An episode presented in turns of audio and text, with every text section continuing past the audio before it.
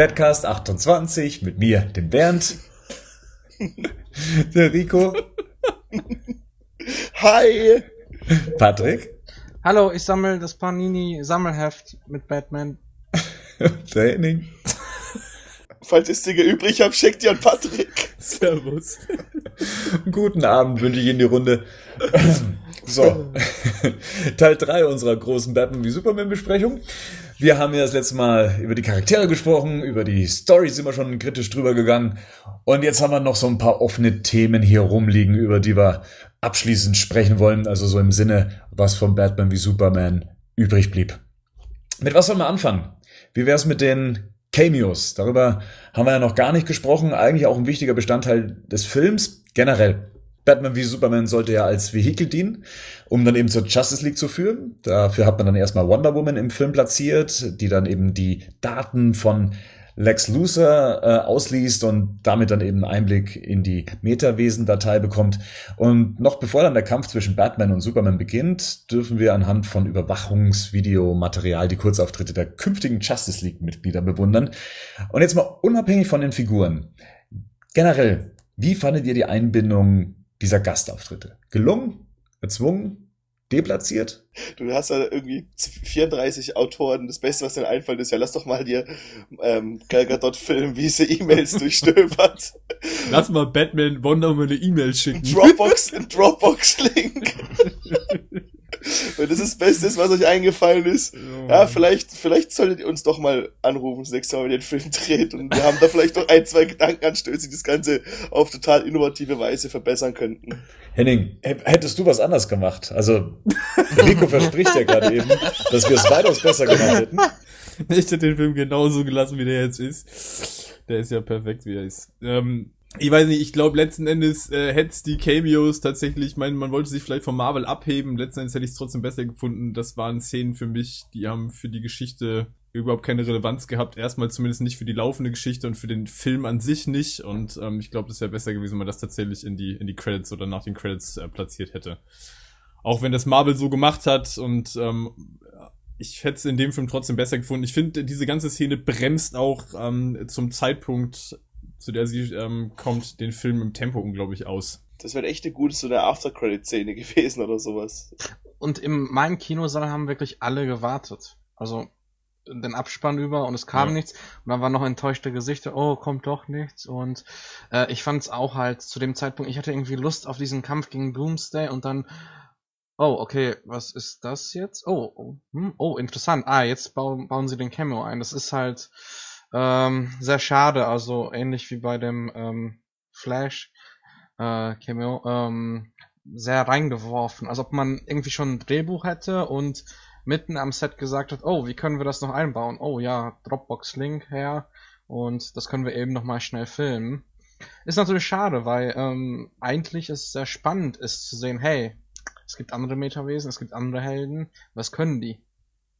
Also ich hätte es auch eher nach dem Film gesehen oder wenigstens als Mid-Credit-Scene oder sowas. Es hätte sich ja irgendwie angeboten. Besonders die Szene an sich war jetzt nicht so aufwendig. Ne? Laptop aufgeklappt und ich gucke mir mal so ein paar Videofiles an. Das macht das Ganze halt sehr, sehr klein. Ähm, was wir dann da gesehen haben, das hat mich allerdings beim ersten Betrachten auch so ein bisschen gestört. Mich hat irgendwie die Ästhetik des Ganzen äh, so ein bisschen, naja, weiß ich nicht, verstört, weil es so diese Videooptik eben hatte und es wirkte halt auch sehr B-Movie-like. Ging's euch da auch so? Aber Cyborg war ganz schlimm, fand ich persönlich. Der, der Look von dieser Cyborg-Sequenz, den, den finde ich auch immer noch gruselig.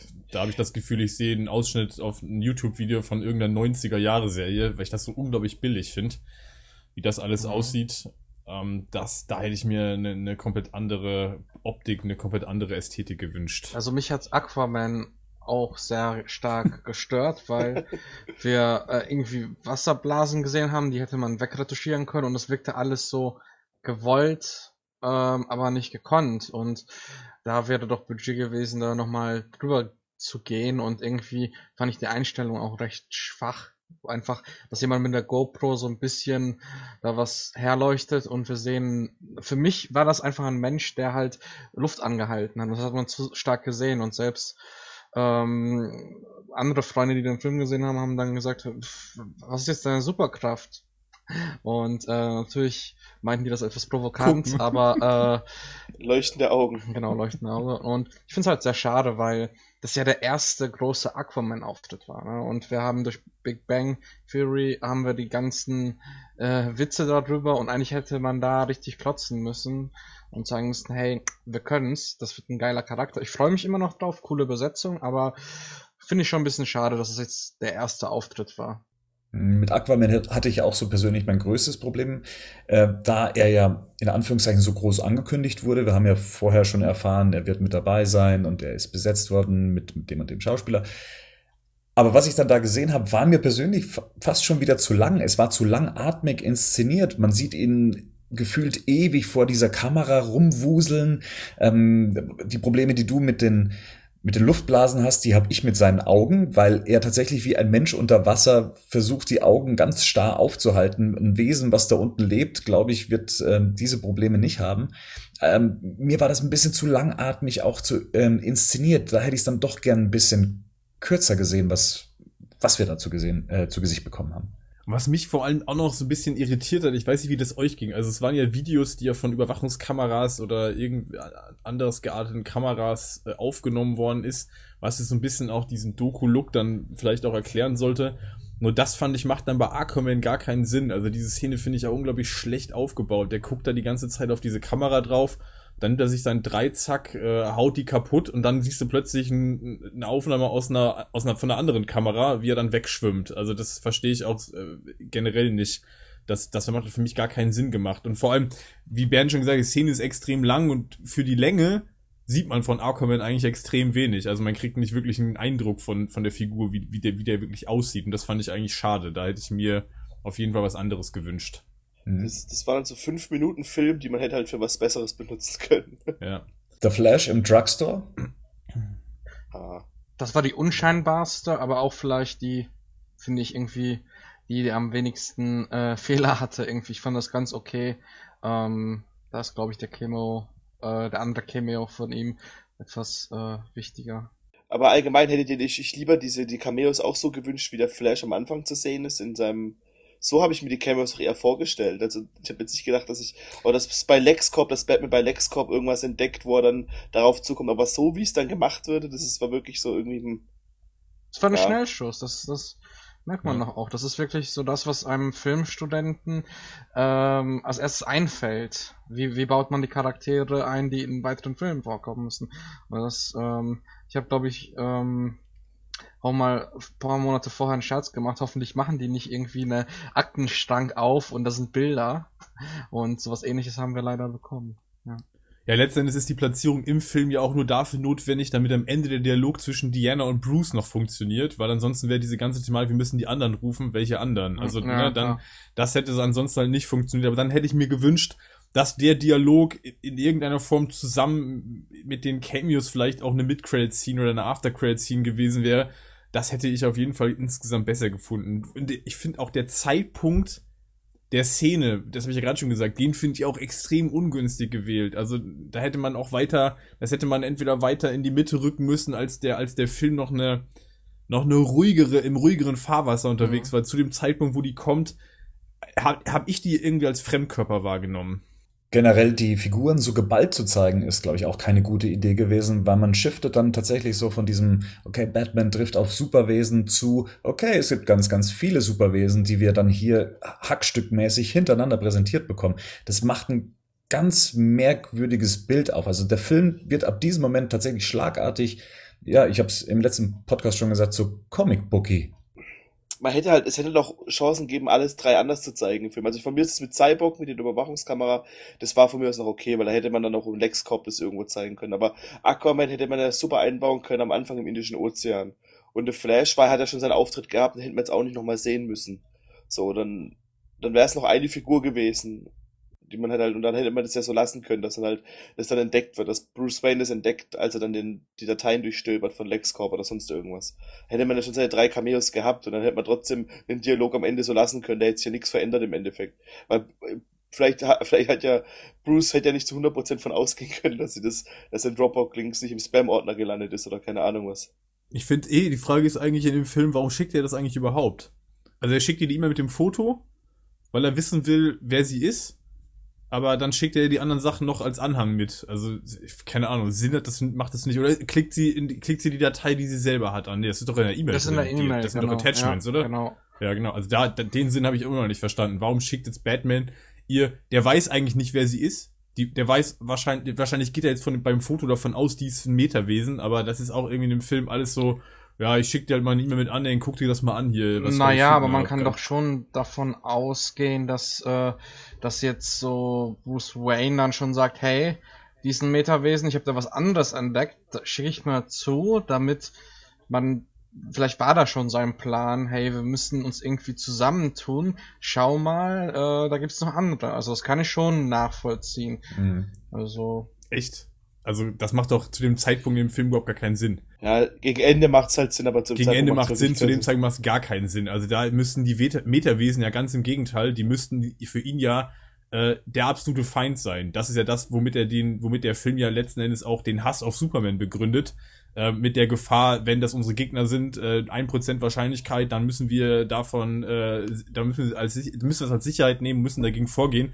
Also zu dem Zeitpunkt will er noch Superman noch umbringen. Genau, da ist er ja noch quasi auf dem Kreuzer gegen Superman, was bedeuten würde für mich, dass er jetzt auch nicht dann automatisch anderen Metawesen vertrauen würde. Also das, das passt irgendwie für mich auch nicht zu Batman. Also Batman ist ein Taktiker. Warum sollte der jetzt irgendwie da in dem Augenblick wissen, und das ist ja auch noch das Ding, von dem er weiß, dass sie das ja sowieso hat. mhm. Also sie hat das ja auch. Sie hat ja dieselben Dateien. Das heißt, jetzt werden dann auch durchgeguckt, warum sollte er ihr das jetzt quasi noch auf dem Präsentierteller liefern, so nach dem Mal, guck mal, was ich hier gefunden habe, schau dir das mal an. Also es macht für mich gar keinen Sinn, es macht also auch keinen Sinn, dass Batman ihr das schickt. Wie gesagt, ich habe auch das, was Henning gerade nochmal gemeint hat, wenn ich drüber nachdenke, umso mehr ich drüber nachdenke, umso weniger Sinn macht es, dass das Bruce Wayne macht. Und gerade weil er ja die, diese, diese, die Angst hat vor Metawesen, dass sein ka- kompletter Kampf ist, den, er- oder der, somit begründet er, ist er quasi sein Kampf gegen Superman. Er macht, er macht sich auch gar keine Gedanken, ob Superman gut oder böse ist und dann, weil, dann schickt er sowas weiter, einem anderen Metawesen, will mit dem dann irgendwie kooperieren oder ich weiß nicht, alles komisch. Irgendwie, ja, jetzt nachdem ihr das sagt, es macht tatsächlich nicht so wirklich Sinn, es an dieser Stelle zu platzieren. Das ist erstaunlich. Guck mal, das schaffen wir in einem 5-Minuten-Gespräch darüber, dass da vorher keiner drauf gekommen ist, ja? Auf was für ein Film, auf was für ein Filmprojekt davon hättet ihr denn jetzt Bock aufgrund dieser Szenen? Flash. Flash, ja. Also wenn ich ein, eins aussuchen müsste. Flash. Ich habe auch immer noch Bock auf Aquaman. Ich bin, ich glaube immer Ich noch, auch. dass Jason Momoa die perfekte Wahl für den Charakter ist und so weiter. Mir hat es bloß, mir hat es bloß gezeigt, dass auf jeden Fall es kein Film sein kann, der mit einem kleinen Budget gedreht werden kann. Das, das muss halt komplett am Computer entstehen. Weil wenn du es unter Wasser filmst, sieht's halt doof aus. Hattet ihr auch den Gedanken in dem Moment, als Lois nach dem Speer unter Wasser greift, dass da irgendwann Aquaman auftauchen Genau. wird? Da dachte ich jetzt, co cooler Auftritt von Aquaman, yes. ye- Äh, wie, wieso kommt er nicht? Wieso kommt er nicht? Und dann, ach, das fand ich echt schade, weil ich hätte richtig Lust gehabt nach der, ähm, also das als ersten Auftritt zu haben von ihm und ruhig dann auch so stehen zu lassen, so, hä, was ist das denn für ein mysteriöser Kerl? Das wäre ja auch dafür geschaffen. Ich dachte auch am Anfang, dass dieser Speer da hingeworfen wird, so als Story-Device, ey, wir brauchen jetzt Wasser, wir brauchen jetzt eine Intro, äh, wir brauchen jetzt eine Einführung von Aquaman. Da war ich etwas enttäuscht, dass es halt nicht der Fall war. Das höre ich gerade das erste Mal, aber ich hätte es gern gesehen. Jetzt, wo ich es höre, will ich, hätte ich es gern gesehen.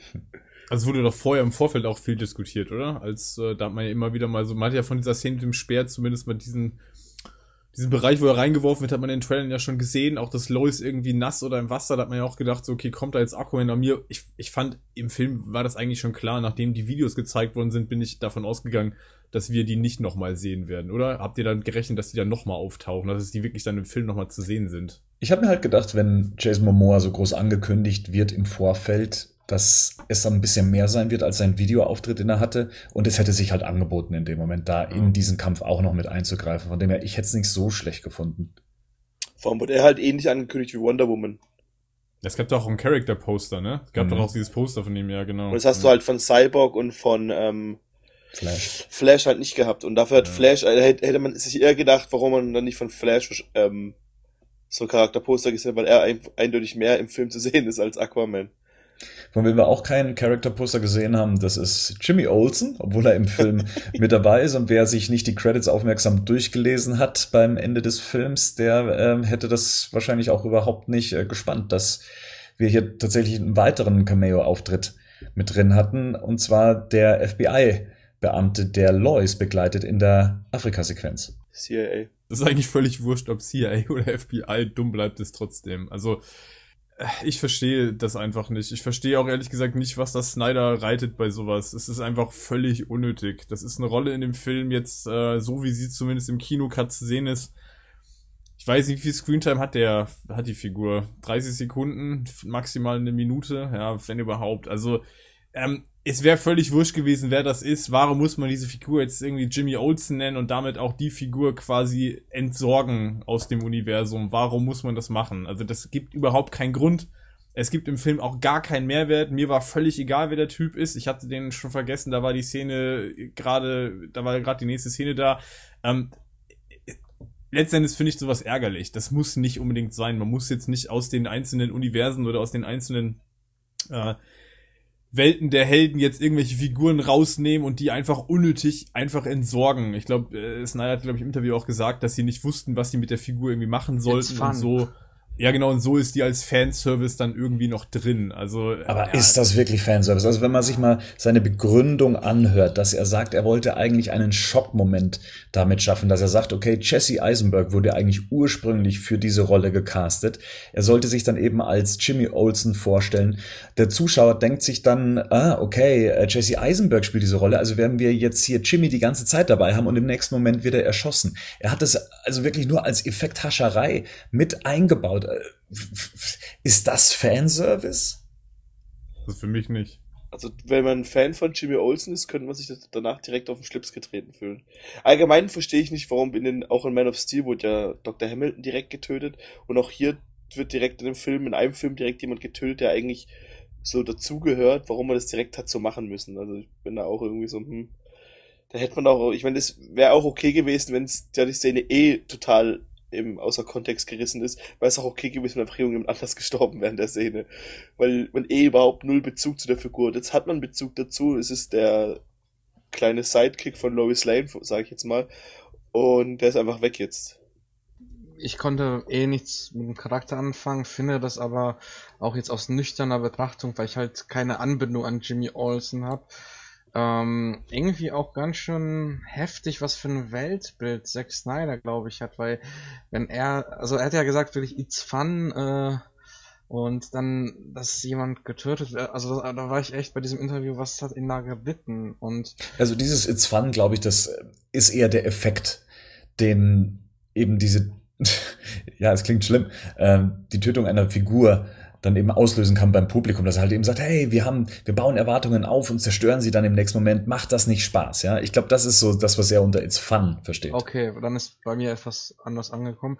Ähm, aber ähm, ich habe ich hab mich nur gewundert, weil wo kurz diese Einstellungen zu sehen waren, wo halt der Sender gezeigt wurde, der in dieser Kamera drin war, ähm, dachte ich so, muss ich jetzt die Person kennen aus Man of Steel? Hm, aber ich habe Man of Steel drei Tage vorher gesehen, der kommt mir jetzt unbekannt vor.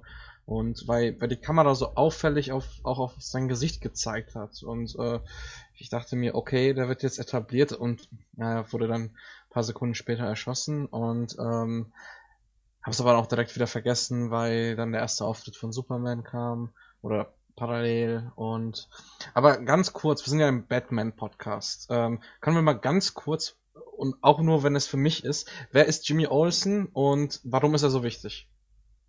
Ja gut, das ist eigentlich eine klassische, ich sag mal, Nebenfigur, wobei der auch phasenweise in den Superman-Comics auch äh, schon mehr Bedeutung hatte, als nur eine reine Randfigur zu sein. Also es, äh, der ist, glaube ich, fast so alt wie die Superman-Figur selber. Ähm, ich glaube, der ist seit Ende der 30er dann tatsächlich schon dabei. Ähm, war dann Redaktionsassistent am Anfang, wird dann irgendwann im Laufe des, äh, der Laufe der Zeit wird er dann der Fotograf vom Planet und äh, ist in vielen Geschichten von Superman auch dessen bester Freund. Also es gibt dann ja in den 70er, 80er Jahren noch diese ganzen Sachen mit der, mit der Armbanduhr, wo, wo ähm, Jimmy Olsen so eine Armbanduhr trägt, mit dem er dann so ein Ultraschallsignal aussenden kann, um Superman zu rufen in Notfällen. Also er, er gilt so ein bisschen als, als Supermans äh, Kumpel in, in vielen Comics. Ich habe ihn tatsächlich jetzt in den in vielen neueren Interpretationen spielt er keine so große Rolle mehr. Ähm, wo er jetzt tatsächlich auch wieder eine relativ große Rolle hat, ist beispielsweise in der äh, Serie Supergirl. Da ist er, glaube ich, auch wieder eine, eine Hauptfigur in der Serie. Ist es da der dunkelhäutige Große? Genau, oder? richtig, ja, ja genau. genau. Der ja so ein bisschen dann auch das Bindeglied zwischen den beiden Welten sein soll. Der sagt, glaube ich, in der, ich habe davon nur ein oder zwei Folgen gesehen, aber der sagt, in der Pilotfolge taucht er das erstmal schon auf und sagt, naja, er hat sich von Metropolis quasi dahin versetzen lassen in die Stadt, wo, wo Supergirl dann auftaucht und erzählt er ja auch immer so von, von ihrem Cousin, weil er mit dem Kontakt hat. Es war doch auch der Wunsch, glaube ich, von Superman in der Serie, dass er dorthin geht und nach Oder so genau, irgendwie wird das auf jeden Fall erklärt, ja.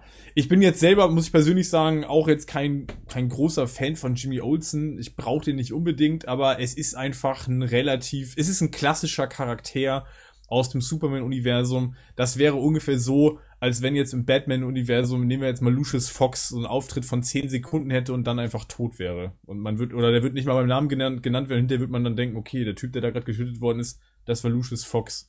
Also ich glaube, deswegen kann man vielleicht den, den, den Aufschrei äh, in, in, im Fanlager ein bisschen nachvollziehen, weil das einfach unnötig ist, weil es auch für die Geschichte keine Relevanz besitzt und man hätte den Charakter auch einfach unbenannt lassen können und hätte jetzt sich, man hätte dieses, man hätte diese Jimmy Olsen-Geschichte einfach lassen sollen, aus meiner Sicht. Ja, man, man sieht ja schon, dass ähm, Snyder nicht viel Wert drauf legt, was, was, der, was mit Clark Kent passiert in dem Film. Also es ist ja auch gegen Ende des Films wird es ja noch deutlich und dass er da davon nicht viel hält. Aber es wäre an sich halt schon spannend gewesen, glaube ich, auch mal später dann in einem späteren Film zu sehen, dass er halt wirklich noch einen normalen Freund hat, der jetzt nicht Lois Lane ist, seine Freundin, sondern dass noch irgendeinen anderen menschlichen Bezugspunkt hat oder sowas. Ja, der spielt ja auch eigentlich in allen filmischen Inkarnat äh, in allen filmischen Interpretationen taucht er immer auf. Also der ist eigentlich immer dabei. Ich kenne keine einzige Superman-Interpretation, in der Jimmy Olsen nicht vorkommt. Also in den alten äh, Christopher Reeve-Filmen ist der immer dabei. Da wird er von Mark McClure gespielt. In Superman Returns ist er dabei. In der Lois und Clark Serie ist er dabei. Ähm, bei, den, bei der Animated Series ist er auch dabei. Also in Smallville ist er sogar doppelt dabei. In Smallville ist das stirbt dann kommt und dann kommt sein Bruder wieder, der gleich aussieht und gleich heißt. Genau, das war auch so ein billiger Taschenspielertrick, ne? Weil die, glaube ich, ich weiß gar nicht, ob die damals auch darauf reagiert haben, dass das, glaube ich, viele Fans nicht so cool fanden, dass Jimmy Olsen sterben musste in der Serie. Aber ja, es ist einfach unnötig. Und ich empfinde das auch so ein bisschen als Ignoranz gegenüber ähm, Figuren. Ich weiß nicht, wie empfindet ihr das denn? Also nehmen wir mal den Vergleich, es wäre jetzt eine Figur aus dem Batman-Universum. Wie würdet ihr das finden? Bernd, wie wäre das? Nach 30 Sekunden Auftritt äh, für Lucius Fox tot? Ähm, ich weiß gar nicht, ob Lucius Fox tatsächlich auch so die ähm, der, der passende Vergleich ist, denn für mich ist Lucius Fox tatsächlich nicht so stark verbunden mit der Figur Superman wie äh, Jimmy Olsen. Also für mich, wie du schon gesagt hast, Jimmy Olsen ist eine Figur, die schon seit jeher mit der Figur Superman verbunden ist. Und als ich das gelesen habe, diese Meldung, dass derjenige Jimmy Olsen gewesen sein soll und was die Beweggründe eben dafür waren, ihn dann zu, zu exekutieren, das hat mir echt ein bisschen Angst gemacht, ehrlich gesagt. Also ähm, wie Zack Snyder mit Figuren umgeht, die wichtig sind und die man, für die es keinen Grund gab, die so zu verbraten wie in diesem Moment. Also er, er schließt damit ja komplett aus, dass diese Figur zurückkehren kann. Und selbst wenn es mit einem billigen Taschenspielertrick dann irgendwann mal wieder umgekehrt werden sollte, was denkt man sich denn bitte dabei? Es ist, also wie gesagt, das war einer der Punkte, wo ich echt an, an Zack Snyder dann tatsächlich äh, stark gezweifelt habe in dem Moment. Auch was dann eben die künftigen Interpretationen von Figuren eben angeht. Ähm, das heißt, wir sind eigentlich gar nicht mehr sicher davor, dass uns dann irgendwann mal Alfred dann irgendwie äh, durch die Lappen geht oder ähm, ja, andere Figuren des Zeitliche segnen, die wir eigentlich noch längere Zeit sehen wollten. Aber du findest jetzt, dass die Verbindung zwischen Lucius Fox und Batman nicht so eng ist wie die Verbindung zwischen Jimmy Olsen und Superman? Comic-historisch. Ja, okay, genau, okay. Ja. Mhm. Ähm, die Verbindung zwischen den Figuren, die, das kann auch eine Vaterfigur sein. Da kommen wir nämlich dann damit auch zum nächsten Cameo, mit dem ich persönlich überhaupt nicht gerechnet habe. Ähm, und zwar, dass äh, Kevin Costner als äh, Jonathan Kent zurückkehrt. Zwar als eher in einer Traumvision, aber äh, ich habe mich tatsächlich äh, sehr gefreut, ihn nochmal zu sehen. Also erstmal habe ich mich damals als, bei, als Jonathan Kent für Man of Steel äh, als Kevin Costner für Man of Steel als Jonathan Kent gecastet worden ist, habe ich gedacht, geil. Das ist ein richtig, eine richtig geile Casting-Entscheidung. Und ich finde den auch nach wie vor, ist das ein Jonathan Kent so vom Typ, äh, wie ich mir den vorstelle. Ich kann aber mit der Charakterisierung von Jonathan Kent weder Man of Steel was anfangen und ich kann auch mit der Szene nicht besonders viel anfangen. Ich finde die ganz nett, die ist äh, gut gespielt. Ich sehe auch Kevin Costner gerne. Aber ja, ich finde so die Botschaft, die in dieser Szene so, so ein bisschen, bisschen rüberkommt von Jonathan Kent, ähm, zweifelhaft und äh, weiß auch nicht, was die für den Film jetzt genau bedeuten soll. Und ich finde, die wird, die läuft auch absolut ins Leere. Denn danach, die, die Szene, ja, klar, mit ähm, die Mutter, deine Mutter war meine Welt, das wird hinterher dann nochmal aufgegriffen zwischen, zwischen äh, Superman und Lois, aber ich finde die Botschaft, die, die, diese, diese Geschichte von Jonathan transportiert, die finde ich so ein bisschen zweifelhaft. Diese wirre Geschichte, die er da erzählt, so von wegen diese, diese Flut, die sie da mal hatten, dieses Hochwasser, ähm, und was das dann eben mit der, mit der Farm der, der Lanes zu tun hat und dass er immer noch die, Pferde immer noch sterben hört und solche Sachen und was das eben bedeutet. Und die Botschaft war letztendlich, wenn du etwas Gutes tust, und das war eben das Wasser abzuleiten, ja, dann kann es eben für jemand anderes was Schlechtes bedeuten. Und das ist eigentlich so ein bisschen die Metapher für den Film. Das ist das, was, was Superman auf, äh, eigentlich immer sucht als Antwort, dass er nicht, dass ein Mensch nicht nur gut sein kann. Alles, was er tut, hat Konsequenzen. Und das ist ja auch die Botschaft, die der Film, wenn auch nicht ähm, immer gleich zu verstehen, transportieren möchte. Alles hat seine Konsequenzen. Und das ist die Geschichte, die Jonathan Kent hier erzählt. Ja, aber was ist das für eine Quintessenz?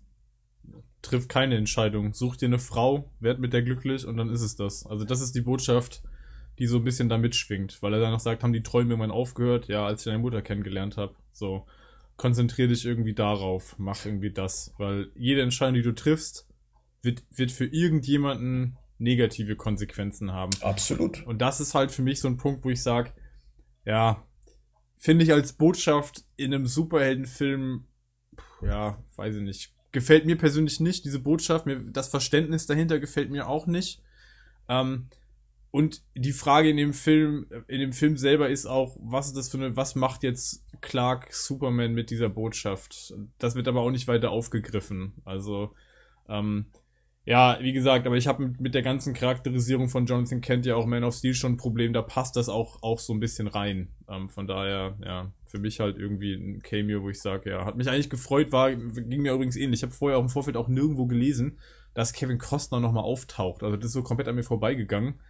Ähm, ich weiß auch noch, dass ich bei der Erstsichtung dachte so, ey, wer ist der Typ, der da die Steine aufstapelt? Wer ist denn das? Aquaman. Ja, ich wusste es wirklich nicht. Also ich hatte auch, bis der, bis Kevin Costner rein, äh, komplett zu sehen war, hab ich, hätte ich auch niemals gedacht, dass es Kevin Costner ist. Also weil ich im Vorfeld überhaupt nichts auf dem Schirm hatte, dass der dabei ist. Und für mich war der halt einfach tot. Und ich dachte dann so, okay, wer ist denn der Typ? Steht da mitten im, mitten im Stapel Steine auf. Ähm, und dann so, ah, Jonathan. Und dann dachte ich mir so, oh, okay. Und tatsächlich ist es so, dass die Szene mich trotzdem noch gekriegt hat am Ende, weil ich dieses I miss you son, I miss you too, dad, ähm, das fand ich schon emotional gut. Das war wirklich auch gut gespielt. Ich hätte mir halt vorher irgendwie eine andere Botschaft gewünscht, ähm, ja, weil sie für mich so ein bisschen zweifelhaft ist. Eine hoffnungsvollere halt. Man hätte doch einfach, ja. man hätte es ja. nicht in so eine doofe Geschichte verpacken können, sondern man einfach sagen können, ja, ich meine, das, was du machst, ist gut so, mach weiter irgendwie. Genau, der hätte, der hätte ihm auch einfach sagen können, pass mal auf, Sohn, es wird immer so sein, ne? Du kannst, du kannst, das eine ist gut, aber du kannst nicht alles verhindern. Das wird immer, es wird immer Konsequenzen geben, die du nicht voraussehen kannst. Aber das ist doch die Botschaft. Ja, für mich nicht. Aber das ist genau dieses Beispiel, was er da nee, nennt. Das dass er sagt, okay, wir haben zwar sie haben das gerettet, was es zu retten gab, was er machen konnte, und das hatte halt böse Konsequenzen für andere. Aber er hätte nichts dran ändern können in dem Moment. Und ja, doch, weil er nämlich sagt, dann habe ich nämlich, während ich meinen Heldenkuchen gegessen habe, sind auf der Farm der längst die Pferde abgesoffen. So, und damit, und das ist so ein Punkt, wo ich sage, ah, okay. Also hätte er das so verkauft, dass er sagt, pass auf, wir haben das umgelenkt und wollten uns selber retten, weil ich meine, das ist ja, das ist ja eigentlich die Botschaft, ne? So, es ist jetzt hier auch kein, klassisches altruistisches Heldenprinzip, so nach dem Motto, ich habe hier völlig uneigennützig gehandelt, sondern wir haben das Wasser umgeleitet, damit sie nicht unsere eigene Farm quasi überschwemmt. Ähm, und damit haben wir aber die Farm der Längs quasi überschwemmt. Äh, überschwemmt. So, und die Botschaft ist für mich dann so ein bisschen, eigentlich kannst du keine Entscheidung treffen. Da, ne? treff einfach keine Nee. Entscheidung, lass es einfach nee, bleiben. aber da, da muss ich aber widersprechen. Weil, also ich hatte den Eindruck, dass, ähm, dass aus dieser Geschichte einfach gesagt wird, hey, ich hatte immer diese zwei Sachen, äh, ich habe irgendwas Gutes getan, es gab aber andere negative Konsequenzen, dann habe ich deine Mutter kennengelernt und dann habe ich gelernt, damit umzugehen. Nur halt nicht so ganz eindeutig, ähm, also das ist eine Interpretation von mir, ähm, weil das nicht so ganz eindeutig auch gesagt wird, aber so, das habe ich da aus dieser Geschichte mitgenommen und dachte eigentlich, ey, ganz cool, weil vielleicht nach dieser Szene Superman lernt, okay, ich werde von einem Teil oder der Hälfte gehasst und es passiert was Böses, aber ich muss der Held bleiben. Aber das ist für mich halt, da habe ich ein anderes Verständnis, weil ich das so verstehe und das habe ich mir noch Stil auch schon so verstanden, dass Jonathan Kent diesem ganzen Helden, dieser ganzen Heldensache sowieso sehr kritisch gegenübersteht. Und das ist so für mich diese zynische Aussage, so, ich habe dann einen Kuchen gekriegt, ne, weil ich so weil ich tapfer mitgearbeitet habe als, äh, als Junge Mhm. da. Und äh, während ich meinen Heldenkuchen gegessen habe, sind eine Farm weiter die Pferde abgesoffen. So, was ist das denn für eine Message? Da ist doch nicht die Message, mach das, was du machen kannst. Ja, den, du willst nicht alles tun können. Also soll, das, das sehe ich anders. Das, das verstehe ich auch komplett anders. Also das ist nicht die Message, die darüber kommt. Und wenn man das hätte ausdrücken wollen, dann hätte man das auch wirklich ausdrücken können. Also das, was darüber kommt, ist für mich auch so, der erzählt es irgendwie so komplett so, weiß ich nicht. Also ich, bei mir kommt darüber, Jonathan Kent ist irgendwie, okay, dem ganzen Superman-Ding steht er sowieso nicht besonders äh, wohlgesonnen gegenüber. Das kam in Man of Steel ja eigentlich auch schon raus, zumindest nach meinem Verständnis. Äh, darüber hatten wir ja schon mal irgendwie außerhalb des Casts geredet. Da gibt's ja auch unterschiedliche Interpretationen, aber das ist für mich so der Punkt und diese Botschaft ist auf jeden Fall für mich zweifelhaft. Ich hätte mir vom, von Jonathan Kent da eine klarere Position Ähm, erwünscht. ja, also zwei Sachen. Erstens, ähm, weiß ich nicht, also ich hatte immer das Verständnis, dass wir so eine Einbildung von Superman sehen, weil er gerade total verzweifelt ist, er verausgabt sich körperlich vielleicht etwas und äh, weil er durch die Berge stapft und äh, ich, hab, ich bin eigentlich davon ausgegangen, er sieht da so sowas wie eine Fata Morgana in der Kälte ähm, und hat diese Fantasie mit diesem Gespräch und fragt sich dann selbst sozusagen, hey, was, was, was Heldentum? Und diese Sachen mit dem Kuchen habe ich so interpretiert, dass, ähm, dass es sowas war wie bei beim Ende von Man of Steel, dass halt ähm, Superman gedacht hat, okay, er hat Leute gerettet, er hat, er hat das Gute getan. Und dann plötzlich hat er dieses Negative zu spüren bekommt. Das Negative war dann hier in dem Film Batman. Und ähm, also diese andere Ansicht, wow, da ist jemand, der ganz anderer Meinung ist und mich sogar angreifen möchte. Und von daher sehe ich das ein bisschen anders. Aber ähm, wo ich dir zustimme oder äh, überhaupt so der Tenor, also man hätte es besser machen können, weil ich hatte auch so den Eindruck, dass es irgendwie sehr wir erzählt ist und ähm, allein, dass wir jetzt so verschiedene Meinungen und Interpretationen haben, ist nicht optimal. Vor allem das Spiel von beiden war in der Szene gut. Leider war, war da der Dialog etwas wir. Man muss nicht immer alles so bedeutungsschwanger ausdrücken. Apropos bedeutungsschwanger. Kommen wir mal zur Nightmare-Sequenz. Das hat ja bei den meisten Kinozuschauern, die jetzt nicht so im Comic-Universum unterwegs sind, das größte Fragezeichen aufgemacht. Und man muss auch sagen, die Szene kommt ganz unvermittelt. Bruce Wayne sitzt an seinem Rechner, ähm, entschlüsselt gerade die Daten, die er von Lucer geklaut hat. Und äh, wir befinden uns auf einmal in, anscheinend in einer Zukunftsvision, in einer apokalyptischen Welt, ein riesiges Omega-Symbol auf dem Boden, Raumschiffe gleiten über einer schon längst zerstörten Stadt und, und riesige Feuerelemente stoßen auf dem Boden. Und äh, wir sehen dann eben diesen, nennen wir ihn Nightmare Batman, in seinem Wüstenoutfit. Und ähm, ja, der ist auf der Suche nach Kryptonit augenscheinlich, äh, hat auch inzwischen Verbündete gefunden. Es scheint ja so eine etwas geheime Aktion zu sein, die dort äh, vonstatten geht, da sich Superman inzwischen zu einem Diktator entwickelt hat.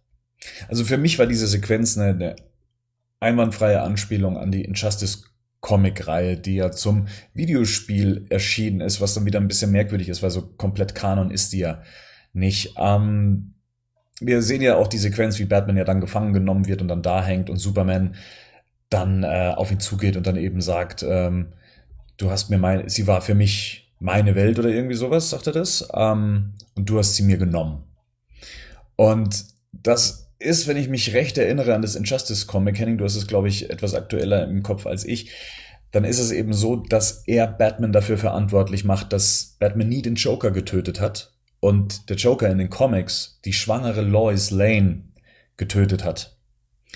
Und äh, daraufhin dann eben Superman dann eben hier, ähm, ja, einen, einen, einen Krieg angezettelt hat, der dann eben zum Krieg zwischen den Superhelden dann eben auch geführt hat. Und äh, damit eigentlich die größte Angst, die Batman zumindest hier in dem Film hat, äh, wahr werden ließ. War das so, Henning? Ja, genau, schon richtig zusammengefasst. Der Joker tötet Lois Lane, daraufhin tötet dann Superman den Joker und geht dann quasi noch einen Schritt weiter und fängt dann an, eigentlich will dann für Weltfrieden sorgen aus seiner Sicht, weil er sagt, wir haben uns das alles viel zu lang angeguckt, dass immer wieder Leute getötet werden, dass Verbrecher und dann schließt er aber auch Diktatoren und so alles mit ein, dass die hier ähm, Leute quälen und töten und dann schließen sich ja einige Helden ihm an, äh, anderen schließen sich dann Batman an und das gibt dann ja so eine so, so zwei Lager. Genau. Und äh, ich habe das auch so verstanden, dass das auf je also es waren auf jeden Fall eindeutige Anspielungen auf Elemente von von der Justice Storyline. Wie das dann mit Darkseid genau zu, zusammenhängt, das wissen wir jetzt nicht, weil in den Justice hat, glaube ich, Darkseid, zumindest soweit wie ich das jetzt gelesen habe, äh, kommt der da gar nicht vor. Für alle, die die Reihe nicht gelesen haben, kannst du sie empfehlen? Absolut. Also ich habe jetzt die ersten vier gelesen. Es gibt, glaube ich, insgesamt schon drei Jahre. Ich weiß auch gar nicht, ob alle drei Jahre in den Comics, also es gibt äh, Injustice erstes Jahr, das sind vier Comics. Injustice zweites Jahr, drittes Jahr. Ich weiß tatsächlich auch gar nicht, ob wann die Handlung dann das Videospiel eingeholt hat oder ob das, das Comic immer vor der Story des Videospiels spielt. Auf jeden Fall sind, habe ich jetzt nur das erste Jahr bisher gelesen. Das spielt vor dem Videospiel und ist tatsächlich absolut empfehlenswert. Äh, das, der einzige Aspekt, der mich so ein bisschen stört, ist, dass die Zeichner relativ stark rotieren, so dass sich der Stil auch innerhalb eines Hefts äh, wechselt, äh, zwei oder dreimal sogar in einer, in einer Ausgabe. Aber ich finde es von der Story her ist es wirklich äh, sehr empfehlenswert.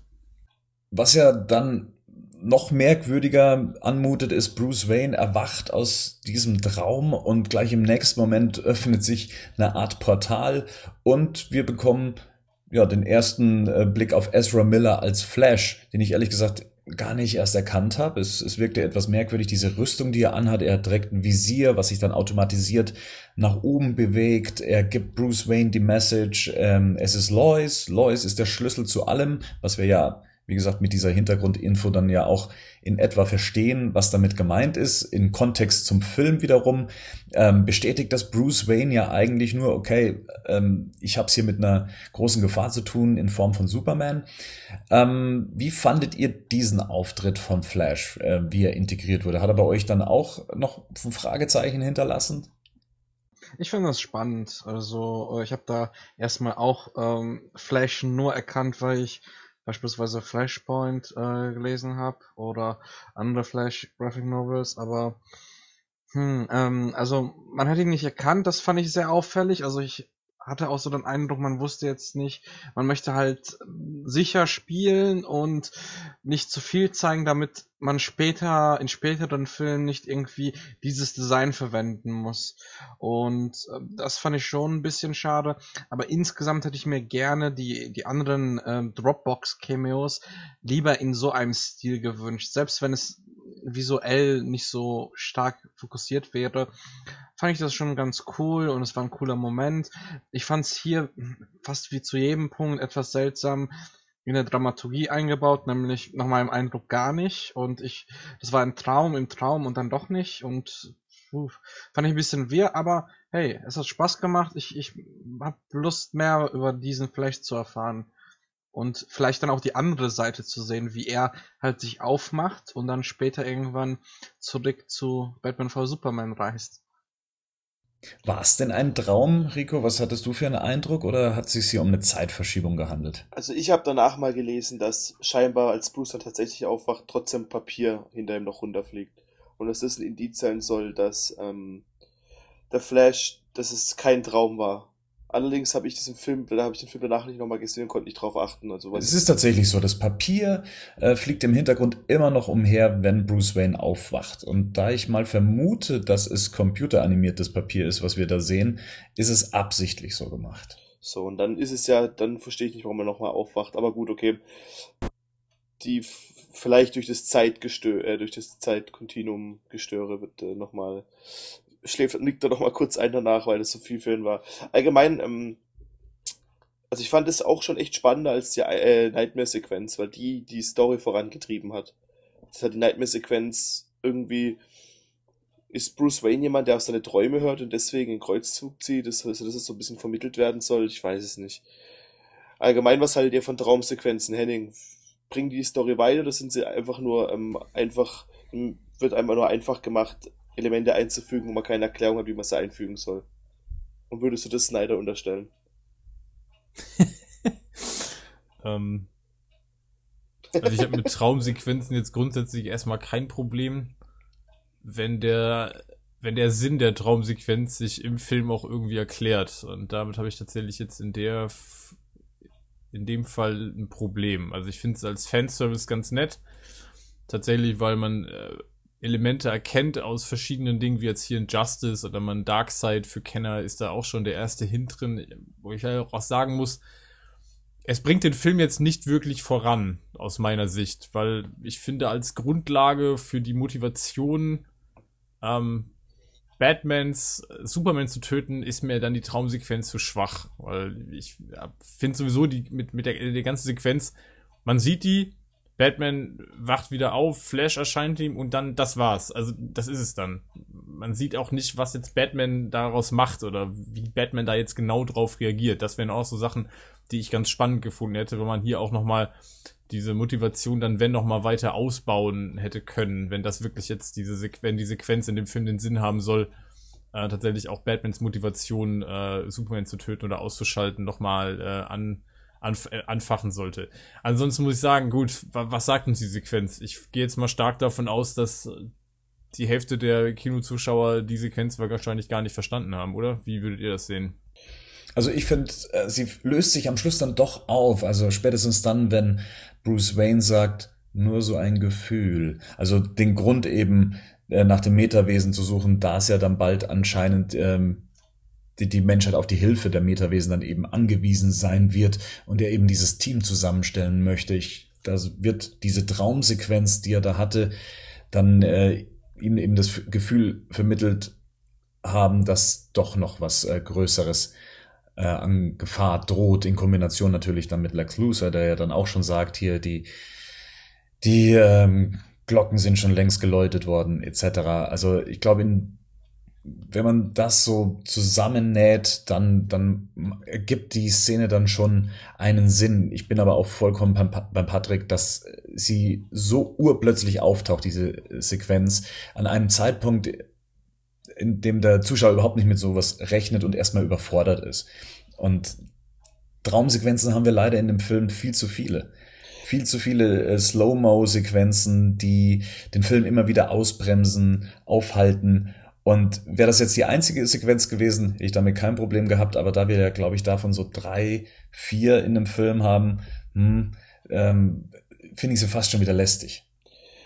Weil, mein Punkt ist halt, also wenn, wenn du eh schon weißt, dass du einen Film hast, der völlig überladen ist und wo das du eh nicht alles so erklären kannst, wie du es dir vielleicht mal am Reißbrett oder am Zeichenbrett bei, im Fall von Snyder hast, dann dass dann aber dann so dann darauf beharrst, dass es da mit drin ist, obwohl das eigentlich zur Story nichts hinzufügt. Oder auch, warum er träumt. Du kannst dich doch dann, das finde, ich finde es halt echt so der einfachste, der, die, die einfachste Idee zu sagen, ja gut, Batman ist jetzt angetrieben oder er hat jetzt was geträumt und er denkt, dass das jetzt Wahrheit wird und deshalb passiert es jetzt so. Und da hätte man, da hätte man zumindest, wenn man dann schon Flash zurückkommen lässt, hätte man ja Flash benutzen können, wenn man es eh schon hat und sagen können, gut, Flash zeigt ihm, was jetzt gerade passieren kann, was ein Blick in die Zukunft sein kann aber nicht, das, das mit dem Träumen finde ich halt, das fand ich auch schon bei Man of Steel irgendwie nicht so geil. Und dort, und hier fand ich auch, dass erstens mal, dass es zu viele Traumsequenzen sind und irgendwie, dass man gerade das Gefühl hat, dass, als ob irgendein, ich meine, bei, sogar bei Avengers hat, dann hat man wenigstens einen Grund gehabt, warum Tony Stark, ähm, das so geträumt hat, diese Vision hatte und warum er dann reagiert, wie er reagiert. Aber hier ist es einfach nur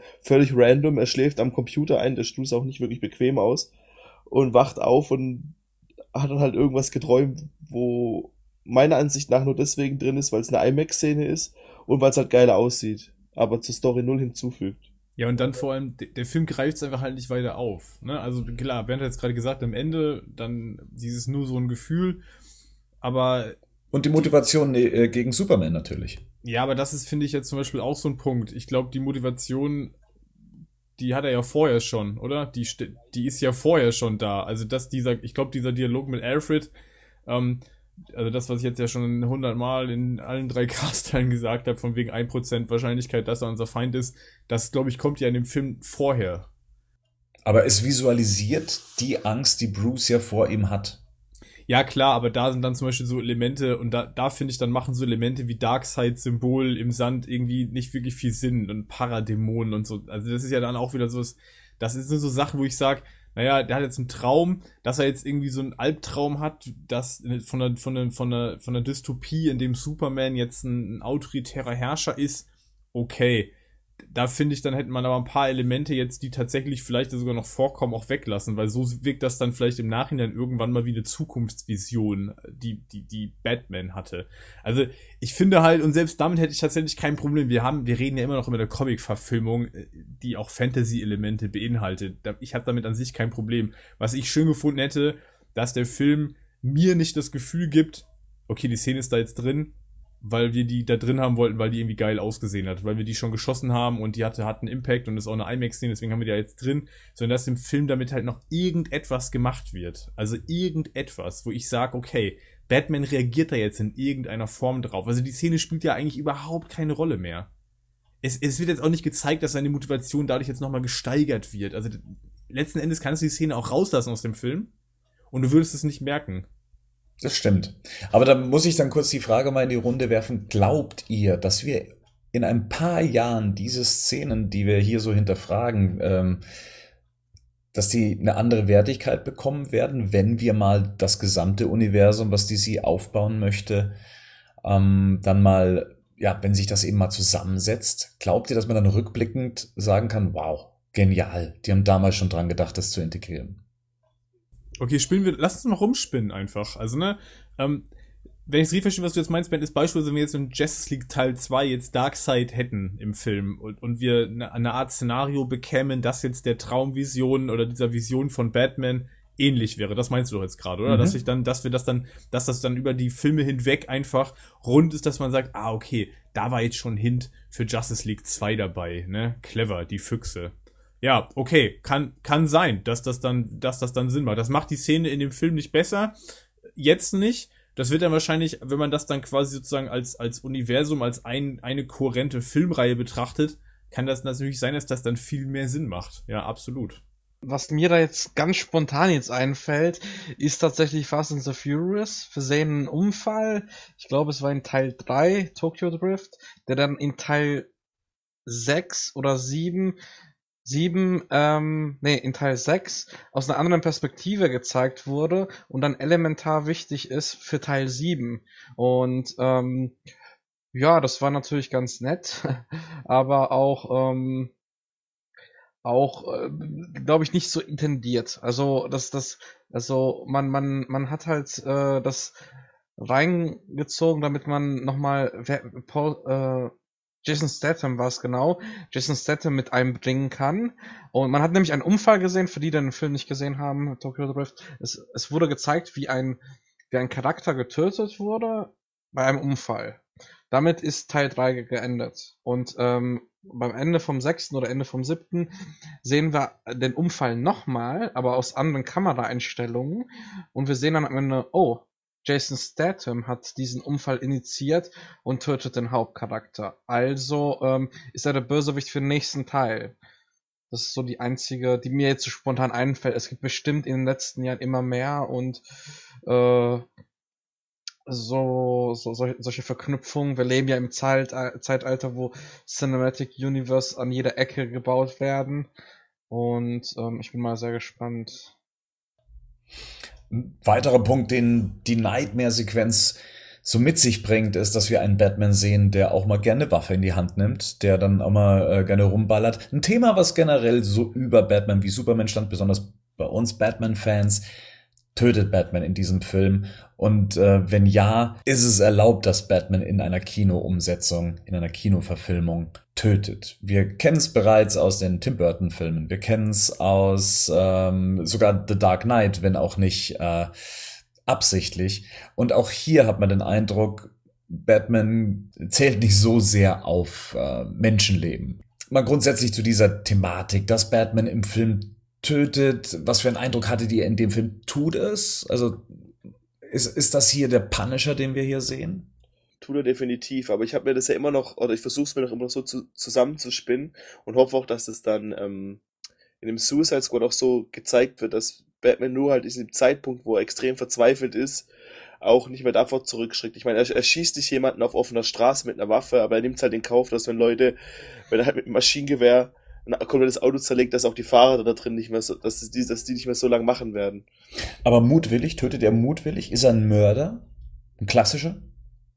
Naja, die Unterscheidung zwischen Mord und ähm, fahrlässiger Tötung. Also er wird wahrscheinlich eher fahrlässig töten. Anders als wenn du halt mit, mit zwei Miniguns auf dem Auto schießt, wo jemand hinten drauf steht, dann ist es halt auch schon. Du gehst davon aus, dass der es nicht überleben wird danach. Also ist es halt für mich aus fahrlässige Tötung. Aber ich kenne auch das Sachverhalt nicht wirklich. Aber das Ding ist halt, dass ich halt hoffe, dass es halt später nochmal klargestellt wird, dass es halt dass das halt das ist, was die verzweifelste Art, wie Batman halt sein kann. Von mir aus sind auch traumatisiert durch diese Nightmare-Sequenz.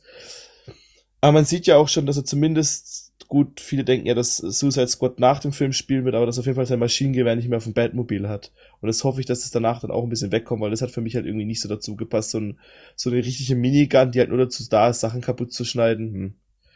Beim KG-Beast habe ich dann noch am wenigsten Problem damit und beim Kampf zum Schluss, wo er da halt dann auch Martha rettet. Er macht halt das, was er in seiner Ansicht nach, in seinem Weltbild, das er sich da geschaffen hat, wie auch immer er dazu gekommen ist zu dem Entschluss, macht halt das, was nötig ist und die Frage ist halt, ob das gerechtfertigt ist oder nicht. Hast du den Eindruck, dass es ein neues Weltbild ist? Also, dass wir es davor mit einem anderen Batman zu tun hatten und dass diese Art, wie er jetzt mit seinen Gegnern umgeht, dass die auch so ein bisschen seiner Charakterentwicklung geschuldet ist, von der wir jetzt so, ja, nur teilweise was mitbekommen, ja, das Thema neue Regeln, wo er Leute dann eben brandmarkt, was für sie dann auch schon ein Todesurteil dann eben darstellt im Knast. Ist das ein anderer Batman oder ist das einfach äh, von Zack Snyder so unglücklich inszeniert, dass er tatsächlich wie ein Killer rüberkommt? Man hat halt jetzt diese Nolan-Filme gehabt, ja, und die kann keiner von uns und will auch keiner von uns vergessen oder nicht mehr sehen, weil das auch alles trotzdem Filme sind, die auf jeden Fall man gesehen haben sollte, wenn man Batman-Fan ist. Und auch viele sind dazu dazugekommen durch die Batman-Filme und diese Batman-Filme haben halt ganz klar einem gezeigt, okay, Batman tötet nicht, Batman ist anders, Batman muss anders sein. Und dann kriegen wir halt jetzt einen Batman-Film, wo halt es nicht mehr so ist. Und in den, klar, davor gab es dann noch die Animated Series, die noch viele Fans hat. Da wurde sich gezeigt, weil es halt eine Kinderserie ist. Aber tatsächlich hat auch Batman schon getötet, auch in Comics. Und er tötet auch in den Nolan-Filmen, er tötet in den, in den Burton-Filmen. Wie es halt hier dargestellt wird, ist halt schon ein bisschen expliziter, aber das liegt halt auch, ja, im Prinzip hätten ja hätte alles, was in dem Film passiert, auch die ganze Mordsequenz, die da ist, und das halt, Mord ist es ja nicht, aber wo er dann diese, diese Sachen in die Luft jagt, dieses Auto hinter sich herzieht und auf ein anderes Auto wie so ein Sandwich draufschmeißt, könnte man ja auch, im Prinzip die Fahrer könnten es überlebt haben. Wir sind ja in einer Comic-Verfilmung, hier passieren Sachen, die nicht mit, nichts mit Physik zu tun haben. Theoretisch kann man es überlebt haben. Man könnte, man hat jetzt niemanden gezeigt, der aus dem Auto steckt und einen Daumen in die Kamera hebt, aber theoretisch hätten, hätten sie Leute auch überleben können. Du hast gerade eben die Comics erwähnt. Das ähm, holen ja auch viele Fans immer wieder als Argumente raus, wenn es darum geht, okay, Batman hat schon mal getötet. Ja, das, was die Filme hier teilweise machen, wie sie es darstellen, ist nichts Neues. Henning und ich haben uns ja auch mal auf die Suche gemacht nach dem Ursprung von Batmans Kodex. Ja, warum tötet Batman nicht? Und seit wann tut er das nicht? Und seit wann ist das eben Teil der Figur? Äh, bei der Recherche war es dann letztendlich so, dass wir erstmal zu den Anfängen von Batman gegangen sind, also 1939 und da haben wir es mit dem Batman zu tun, dem sowas dann schon mal passiert, ja, dass er zu deftig auf seine Gegner einschlägt oder sie halt dann mal eben so unglücklich schlägt, dass sie in den Tod stürzen. Ähm, wir haben auch alle noch ähm, Bilder im Kopf, wie Batman auch eine Waffe trägt und sowas. Man muss allerdings dazu sagen, das war der Batman der ersten Monate, das erste Jahr vielleicht. Ja. Das war noch der Batman, der noch gar keine richtige Origin-Story hatte. das war der Batman, der sich noch nicht in, äh, zu der Figur gewandelt hatte, wie man sie heute kennt oder wie sie eigentlich viele, viele Jahre lang war. Es gab dann, ich glaube 1940 war es dann eben ein Comic, in dem äh, Batman eben Robin ähm, zu verstehen gibt, wir töten nicht. War es nicht so, Henning? Ja, genau. Die Szene ist von aus dem 1940er Comic, wo die einen Dialog führen und wo er ihm sagt, dass äh, sie das jetzt anders machen oder dass sie das nicht oder dass sie auf jeden Fall nicht töten. Ja. Zumindest nicht anhand von Waffen. Genau, nicht mit Waffen. Ja. Und seitdem hat sich das Ganze ja dann so ein bisschen durch die Comic-Geschichte gezogen. Also dies wurde dann zum Kodex von Batman, wobei man sagen muss, es gab auch noch die düstere Zeit von Batman. Das war dann, waren dann so die 80er Jahre, in dem es dann doch auch mal öfters passiert ist, dass Batman, ähm, zumindest könnte man das vermuten, äh, etwas härter vorging, fast schon Punisher-mäßig. Ähm, es wird oft gesagt, The Dark Knight Returns wäre so ein Comic. Und auch Zack Snyder vermutet oder beziehungsweise zitiert The Dark Knight Returns als seine Quelle und sagt sogar wortwörtlich, Batman tötet in diesem Comic die ganze Zeit. Nun, ähm, Rex Mundi, einer unserer Hörer, hat uns auf einen Artikel aufmerksam gemacht, in dem das genauer beleuchtet wurde. Diese Aussage, Batman würde in The Dark Knight Returns ständig töten. Man könnte sogar runterdampfen auf eine Szene, die auch im Film eins zu eins so vorkommt. Batman bricht durch die Wand durch, schnappt sich einen der Verbrecher, schnappt sich eins seiner äh, Maschinengewehre und ähm, hat dann eben einen Geiselnehmer vor Augen. Im Film ist es eben KG-Beast, der Martha bedroht. Im Comic ist es ein Mutant, der ein Baby äh, in seinen Händen hält und als Geisel nimmt. Und Batman feuert dann eben diese eine Kugel ab. Im Film ist es dann eben ähm, der Gastank, äh, den äh, Firefly, äh, Firefly sag ich schon, KG Beast auf seinem Rücken trägt. Und äh, im Comic ist es dann eben, ähm, ja, und das weiß man eben nicht. Das Panel lässt die Interpretation erstmal offen. Man sieht einen Farbfleck hinten äh, an der Wand und einen Mutanten, der aus dem Panel praktisch sich rausbewegt. Zack Snyder sagt ja, er schießt ihm mitten in den Kopf. Das zeigt das Comic allerdings gar nicht. Also man sieht, wie gesagt, nur diesen Fleck, der ist noch nicht mal irgendwie eindeutig eingefärbt. Und was eben dieser Artikel ganz deutlich sagt, ist, dass Batman später in dem Comic angeklagt wird aufgrund verschiedener Verbrechen. Und keines davon ist Mord. Also hätte dieser Mutant auf seiner Liste gestanden, dann ähm, ja, wäre er auch des Mordes offiziell angeklagt worden. Und ähm, das ist nicht der Fall. Also sieht es gerade so aus, als hätte sich Zack Snyder da anscheinend einer falschen Vorstellung vom Batman bedient. Aber wie gesagt, in den 80ern war das sowieso so eine Sache, die so immer ein bisschen auf der Kippe stand. Wir haben das letzte Mal schon das Comic, äh, die zehn Nächte der Bestie erwähnt, in der Batman ja sogar das KG-Beast in einen Raum einschließt und ihn dann seinem Schicksal überlässt, wobei man davon ausgehen kann, dass er da drin verhungert und dann letztendlich stirbt. Ähm, aber jetzt mal so grundsätzlich, wir haben ja schon in vielen Filmdarstellungen Batman töten sehen. Bei Tim Burton war es eigentlich, sagen wir mal, recht mutwillig, all das, was er gemacht hatte in Tim Burton hat es dann in Batman, Batmans Rückkehr dann auf die Spitze getrieben, indem er dann ähm, jemanden abgefackelt hat mit dem Batmobil, jemanden sogar noch eine Bombe angeklebt hat mit einem breiten Grinsen auf dem Gesicht, dann dem einen Schlag versetzt hat, der dann in dem Schacht fiel und dann in die Luft ging. Äh, bei Batman Forever Gut, kann man sagen, er hat Two-Face in den Tod stürzen lassen. In Batman and Robin ist, glaube ich, sowieso niemand gestorben. Und in den Dark Knight-Filmen war es auch so, dass man sich oft gedacht hat, wow, wie das Batmobil hier drüber gebrettert ist, hat es bestimmt die Polizisten erwischt. Ähm, als er in The Dark Knight bei der Verfolgungsjagd, äh, bei dem Transport von Harvey Dent, diesen einen LKW gegen das Dach der, äh, der Brücke dann eben smasht, das kann keiner überlebt haben. Und auch in The Dark Knight Rises, ähm, wenn er dann mit The Bad unterwegs ist, nimmt er anscheinend den Tod von Figuren dann auch in Kauf. Nur, ja, wird's da ein bisschen geschickter gemacht. Anscheinend hat keiner gemerkt, dass er das tut, weil seine größte Regel auch in der Dark Knight Trilogie war ja diese eine Regel, dass er nicht tötet. Ähm, auch etwas, was sich anscheinend das Kinopublikum äh, ja, gemerkt hat und dann eben auch ähm, mit der jetzigen Figur dann auch verbindet. Hm. Bin fertig mit meinem Monolog. Okay, äh, ich würde da gerne noch mal kurz zu den Comics zurück. Ähm, und zwar, es gibt noch diese schöne, schöne Behandlung, ähm, wie Batman auch mit Waffen umgeht bei Final Crisis von Grant Morrison, 2008, 2009 erschienen. Und ähm, da gibt's auch die Passage, wo halt äh, Batman Darkseid mit, mit einer Waffe töten möchte. Und ähm, da schießt er auch aktiv auf einen Gegner, also auf Darkseid. Und von daher ähm, finde ich das eigentlich ganz spannend, wie das auch im Comic gelöst wurde, so als Themabehandlung, auch in der moderneren Zeit, jetzt nicht nur 80er, weil die 80er ja schon relativ weit weg sind. Mm, Bei den Filmen selbst muss ich sagen, ähm, fand ich das schon ganz interessant bei neuen Filmen, dass es eine the leichte Thematik war und auch angesprochen wurde. Ich hatte auch immer ähm, das, was mir hier fehlt, ähm, dass halt Batman auch wirklich über sein Handeln nachdenkt und nicht nur der stumpfe Kerl ist, der voranpirscht, auch wenn es Alfred öfter mal souffliert hat, äh, dass er halt ähm, über manche Taten nachdenken soll. Das fehlt mir hier in dem Film Batman vs Superman. Das finde ich etwas schade.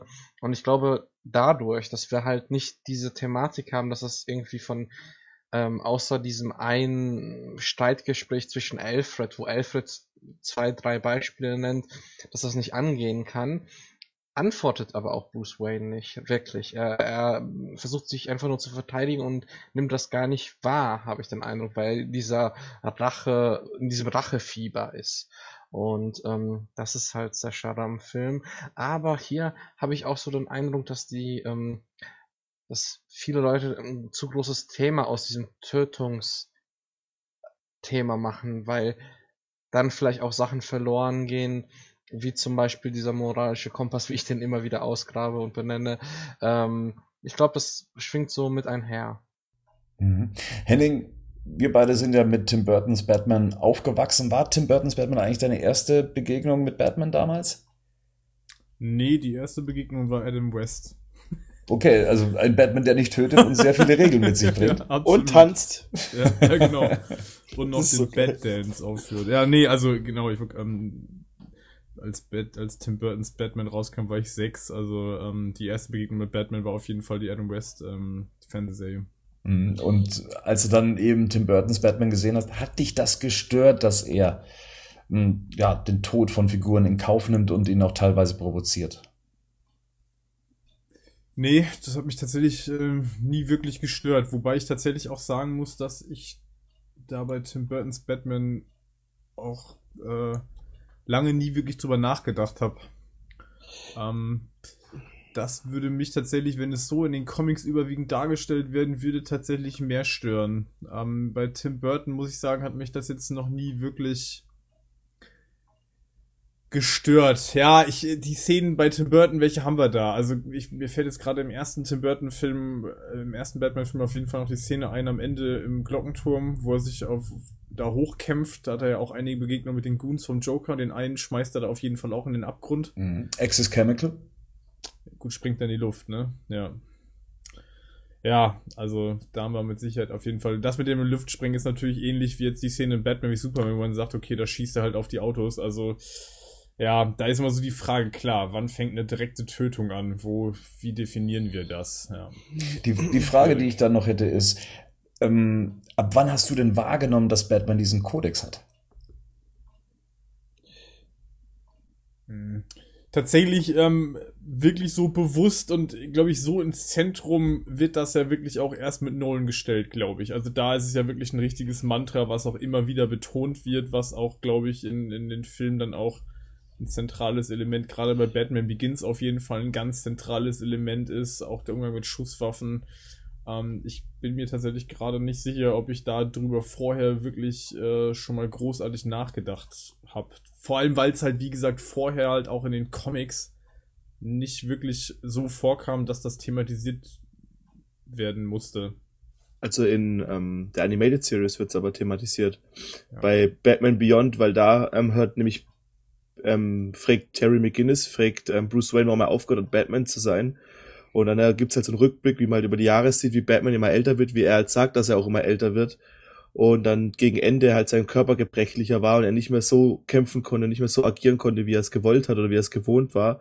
Und dann aus Angst zu einer Waffe gegriffen hat. Und da war dann für ihn der Stopp, der Punkt, wo er aufgesagt hat, okay, aber jetzt muss er aufhören, Batman zu sein.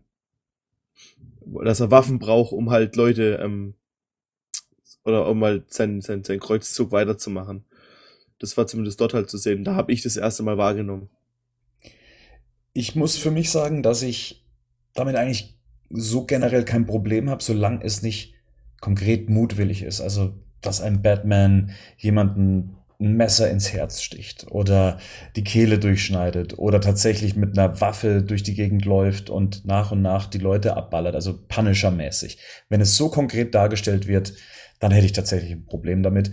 Wenn es so dargestellt wird, wie es in den Filmen bislang war, da kann ich das für mich akzeptieren. Also da bin ich nicht jemand, der dann oberlehrerhaft dasteht und sagt, oh nee, das darf nicht sein, Batman tötet nicht, egal was passiert. Ja, er muss jeden retten. Ich glaube, das ist auch etwas, was für die Figur dann vielleicht teilweise etwas lächerlich äh, wirken könnte. Ähm, was ich für ein Problem bei Batman wie Superman habe, ist, Batman ist öfters in Situationen, in dem es gar keinen Grund für Kollateralschäden gibt. Nehmen wir zum Beispiel die Verfolgungsjagd mit dem Batmobil. Ähm, da schießt jemand mit einem ähm, riesigen Gewehr auf ihn, was auf dem Fahrzeug ähm, verankert ist. Und Batman hat aber sitzt sicher in seinem Batmobil, weil sein Batmobil diese Kugeln abfangen kann. Und trotzdem, was macht Batman als nächstes? Er schießt einfach mal ähm, durch die Gegend und, und tötet jemanden dann in dem Moment äh, dadurch. Das finde ich dann tatsächlich schon ein bisschen schwieriger in dem Moment. Also, dass er Gewalt anwendet in dem Moment, wenn es gar nicht angebracht wäre. Weil, wie gesagt, in seinem Batmobil ist er sicher. Aber Bernd, dann mich nochmal interessieren, wenn du jetzt sagst, okay, mutwillig, äh, dann müsste ja aber die müssten ja die Szenen, die wir gerade besprochen haben bei Tim Burton auch problematisch ja, sein. Oder? Also ich Ace weiß, Chemicals in die ich Luft weiß. sprengen oder bei Returns die Szene mit dem mit der mit dem Dynamit und dem Riesenkerl, den er Mhm. dann äh, links da in den Kanal wirft. Ähm, wie ist das dann? Ich meine, da ist ja auch so eine Sache, wo man sagt, okay, notwendig ist das jetzt in der Szene, also es ist jetzt keine Notwehrsituation, wo er jetzt keine Alternative hätte, oder? Ich, ich, ja, ich weiß, dass ich mich, dass ich mir damit teilweise widerspreche. Aber bei Nolan sieht man es ja de definitiv, dass er es macht. Und da hat es ja auch keinen gestört irgendwie.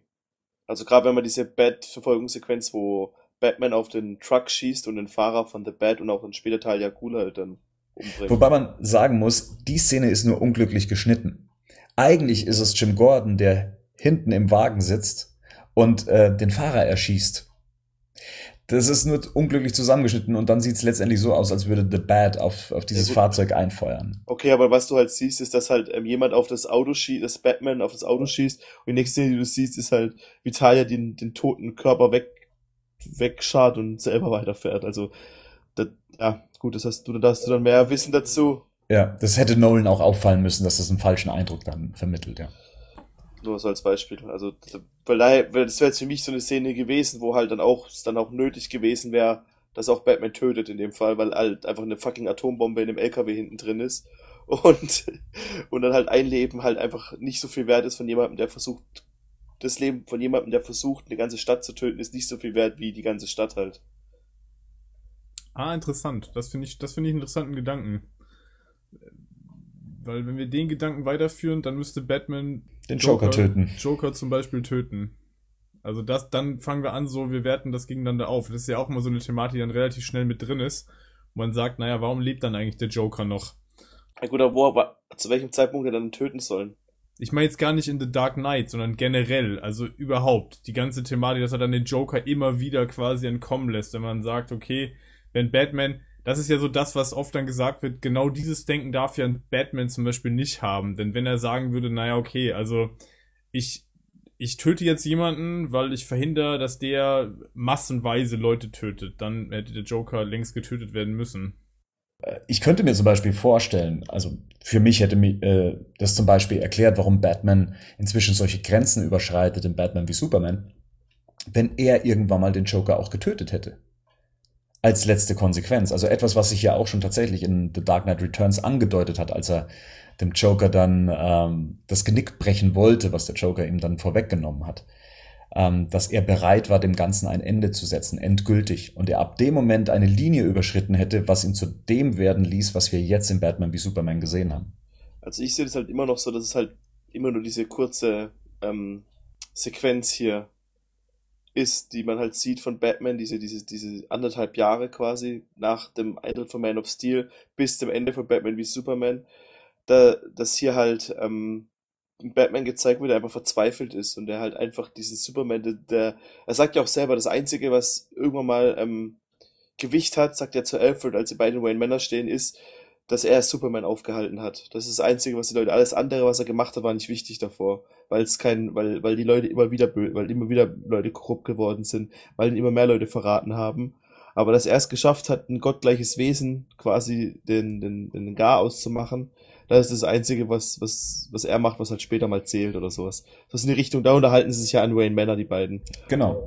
Und Batman muss ja dann in dem Moment tatsächlich die Motivation gehabt haben zu töten, weil sonst wäre dieser Konflikt, den die beiden miteinander haben, Gen Darauf wollte ich hinaus, ja. unsinnig. Henning, was meinst du? Kann man da Batman wieder aus dieser Rolle herausholen? Also ist das eine Kritik, die man dann später wieder reparieren kann? Wir reden jetzt vom Töten oder von dieser exzessiven Gewaltausübung, die wir in Batman wie Superman ja auch sehr deutlich gezeigt bekommen. Also in Batman wie Superman scheint ja Batman bereit zu sein, Superman zu töten, ein Wesen zu töten zumindest, sage ich jetzt mal. Ich weiß nicht, ob man da nochmal einen Unterschied machen muss. Ja, Äh, Patrick hat ja vorher auch gesagt, dass er Darkseid tötet in den Comics Töten wollte, Ähm, also nicht ist- oder töten wollte. Genau. Ist das ein Mensch? Bezieht sich das nur auf Menschen oder generell auf Lebewesen, wenn man so möchte, auf Kreaturen? Ähm, es ist so schwierig in dem Film zu sagen, tötet Batman jetzt wirklich konkret. Wir wissen ja noch nicht mal, zum Beispiel in dieser Nightmare-Sequenz, mal abgesehen davon, dass es ja erstmal nur eine Vision ist, ob diese ähm, Soldaten, die er tötet, ob die überhaupt menschlich sind. Das wissen wir nicht. Ähm, das ist auch für mich das Einzige, wo er wirklich konkret tötet. Bei allem anderen könnte man sagen, hm, könnte jemand überlebt haben. Ja, bei den Explosionen, bei all dem, was wir da sehen, gibt's eine minimale Chance, dass das jetzt ähm, nicht tödlich für jemanden geendet hat, sondern schwerste Verbrennungen etc. Wisst ihr, was ich meine? Also es wird nicht konkret Mhm. dargestellt, dass jemand tatsächlich von Batman getötet wird. Ja, da ist aber doch die Frage, ähm, wieso müssen wir denn da unterteilen zwischen, ähm, ich nenne es jetzt einfach mal Alien-Rasse und Mensch, weil ich fand eigentlich immer die Idee ganz spannend, dass man das halt nicht ähm, trennt, sondern dass man immer versucht, auch eine Lösung zu finden, die halt eben mh, ein Ausbrechen aus vielleicht einem normalen menschlichen Gefängnis äh, Aliens verwehrt und von daher fände ich das ein bisschen schade, wenn wir jetzt irgendwie jetzt eine Filmwelt haben, wo Batman zum Beispiel irgendwelche Parademons töten darf, aber andere Sachen oder Menschen nicht. Und das fände ich ein bisschen seltsam.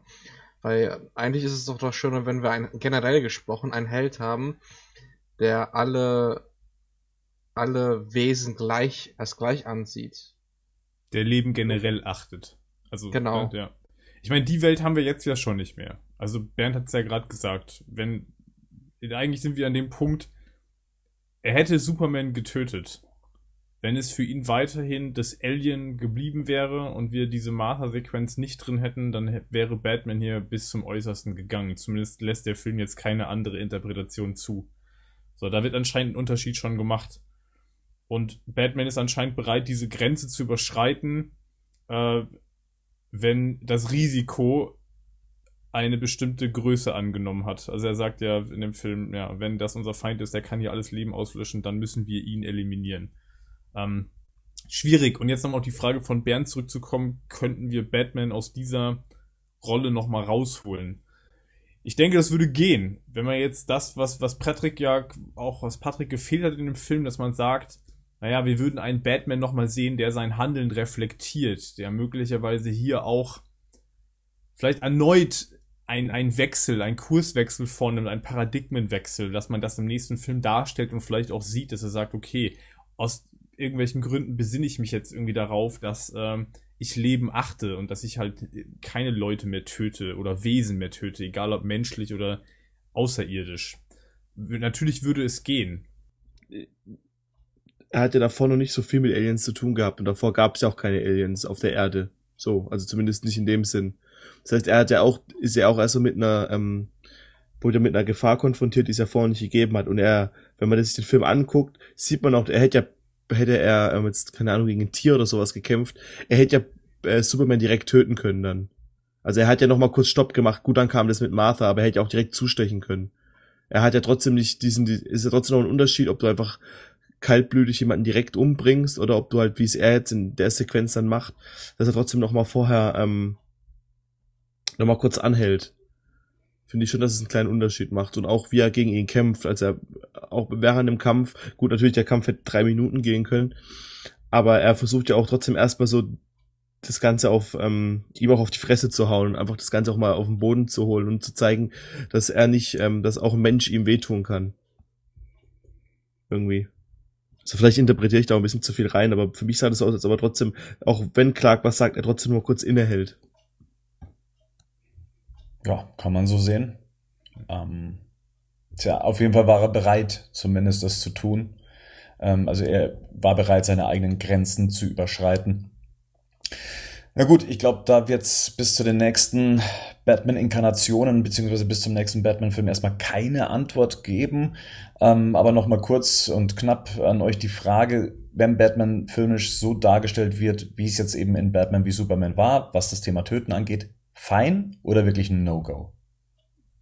In der Weise finde ich das eher schade. Ähm, was, was die Härte angeht, ähm, finde ich es noch gerade an der Grenze, aber okay, wenn wir einen Batman hätten, der vielleicht auch mal selbst einsieht, dass es nicht gerade gut ist. Ähm, ich würde mir aber persönlich wünschen, damit wir auch nicht vielleicht beim nächsten Film diese Diskussion wieder haben, dass wir vielleicht einen Batman haben, der zwar sehr raffiniert mit Gadgets umgeht, sehr flink ist, sehr viel im Schatten arbeitet und auch mal zuhauen kann, aber dass er nicht so extrem brutal ist wie in dem Film. Boah, ich, also ich, ich kann mich da irgendwie ganz schwierig äh, zu positionieren. Ich habe ja auch gerade schon gesagt, ich habe da in, in vielen Interpretationen kein Problem mit. Ich hatte da auch mit, mit Burton nie ein Problem, habe es auch jetzt nicht.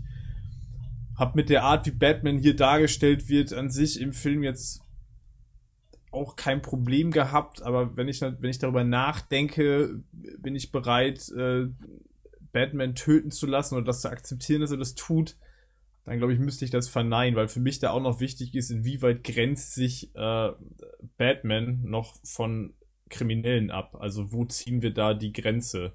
Ähm, und das war, ist ja eigentlich immer so ein bisschen auch der Punkt, dass man sagt, okay, ähm, er nutzt keine Waffen, er tötet nicht, weil irgendwie muss er sich ja noch davon abgrenzen es ist ja zum Beispiel, du hast ja relativ jetzt häufig schon die Figur des Punishers erwähnt, da ist es ja zum Beispiel ganz schwierig, weil das so ein, jemand ist, der, der, der ein Grenzgänger ist. Also da ist so die Frage, was, was äh, unterscheidet den noch von den Leuten, die er bekämpft? Und das war für mich bei Batman schon auch, wenn ich jetzt so drüber nachdenke, natürlich auch immer die Thematik, naja, es wird nicht getötet und es werden halt keine Waffen benutzt. Ähm, was den Brutalitätsgrad angeht, ähm, ja, würde ich, würde ich sagen, da bin ich bei Patrick. Das finde ich an der Grenze, ähm, aber das ähm, finde ich okay. Hm. Rico, nochmal so ein Batman oder möchtest du einen anderen sehen? Hm, Habe ich ja schon gesagt eigentlich. Also ich hoffe, dass danach wieder ein bisschen zurückgerudert wird. Ich hoffe, dass der Suicide Squad Film nach Batman wie Superman spielt, dass man noch den deutlichen Zeichen sieht, dass er sein Maschinengewehr runtergebaut hat vom Batmobil. Und trotzdem darf er gern weiterhin so brutal sein, Leute gegen Kisten schlagen. Das hat mir trotzdem Spaß gemacht zu sehen. Die Kiste. Die Kiste, die Kiste! Ja. Komm, Henning, gib's uns. Die Kiste meinst du? Ja, die Kiste, geil, die Kiste. Aber ja, ey, das ist eine verdammt schwierige Frage auch. Also generell finde ich die Frage super schwierig. Ich habe mir gerade überlegt, ich weiß nicht, denkt ihr da vielleicht auch mal gerade drüber nach, bevor wir das abschließen. Hm. Also wenn ich wenn wir wirklich sagen würden, konsequent töten geht nicht. Also vielleicht auch Patrick, ne? Welche Interpretation bleibt uns dann noch? Also, wo wir das wirklich explizit ausschließen können. Wo wir das auch nicht.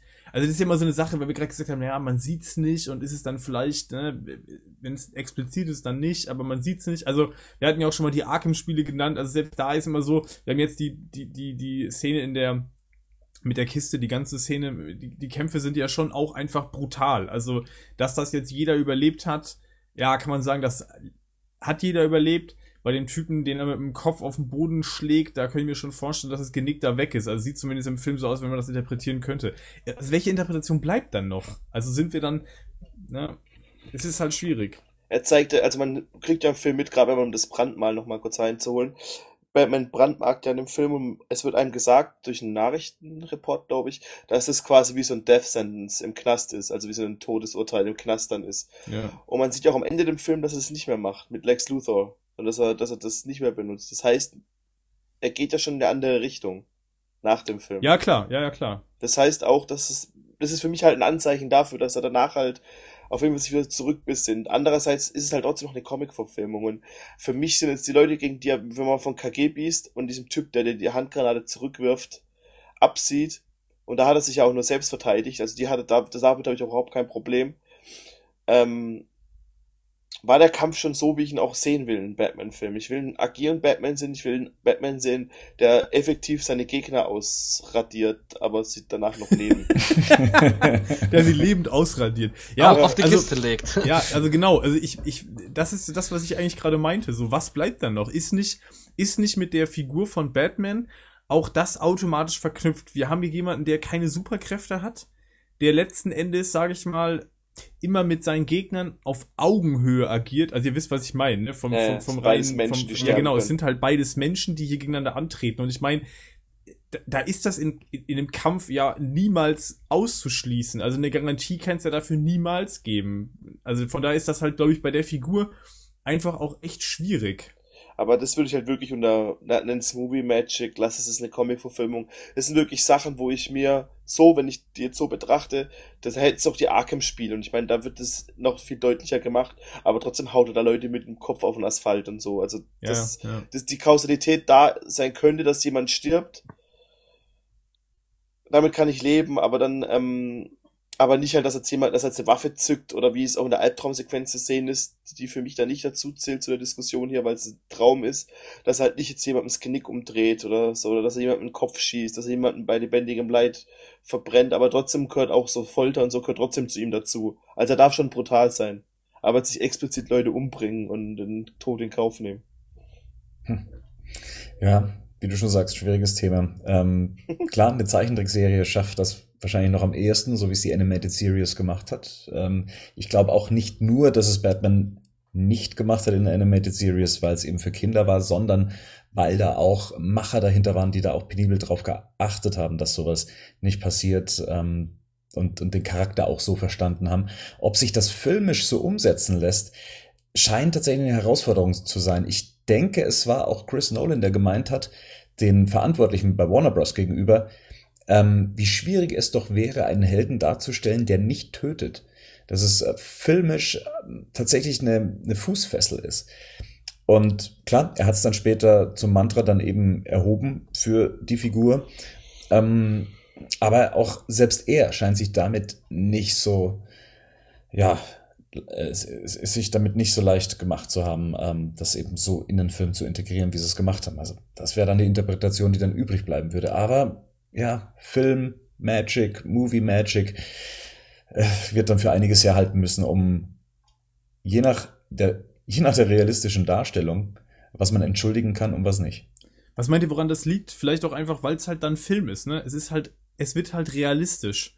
Also Ja, ich glaube, in dem Comic, ja. in dem Computerspiel, auch in der Zeichentrickserie, das ist halt dann doch vielleicht noch weiter weg oder man ist, man ist einfacher, man, man tut sich damit einfacher, das zu abstrahieren.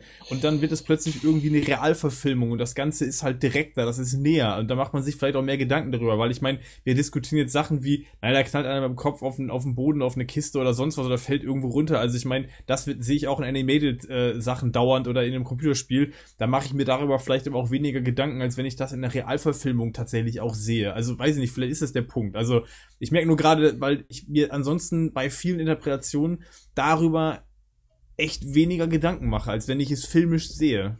Ja, es, man kann es natürlich aushebeln. Man könnte, wenn irgendwie so ein Auto in die Luft fliegt, natürlich noch zeigen, wie die Insassen überlebt haben. Ich glaube, Joel Schumacher hat das in seinen Filmen ähm, so dargestellt. Ähm, auch in den Zeichentrickserien wurde, glaube ich, so auf Nummer sicher gegangen.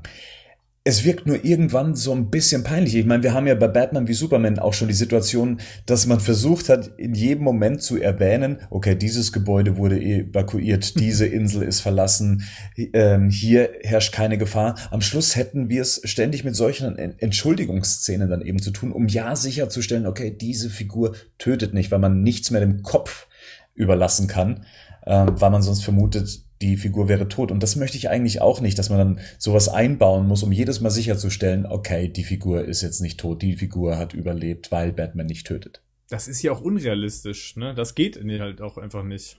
Den Leuten fällt es halt leicht zu akzeptieren, dass es hier ein Typ in einem Gummi Batman-Anzug rumläuft und doppelte Saltos macht und keine Ahnung was und ein Batmobil hat, das alles mögliche kaputt machen kann. Aber dann fällt es nicht leichter dann zu akzeptieren, dass in einer Welt, in der sowas halt passiert, wo halt einfach jemand auch ist ein doppelter Mensch quasi ist, ähm, dass dann auch andere Leute, gegen die er kämpft, dass die nicht ganz normale Menschen sind halt, dass die auch Comicfiguren sind, die halt auch in einem, in, in einem Film halt drin sind, wo halt auch vielleicht die ein bisschen mehr einstecken können, als jetzt im realen Leben.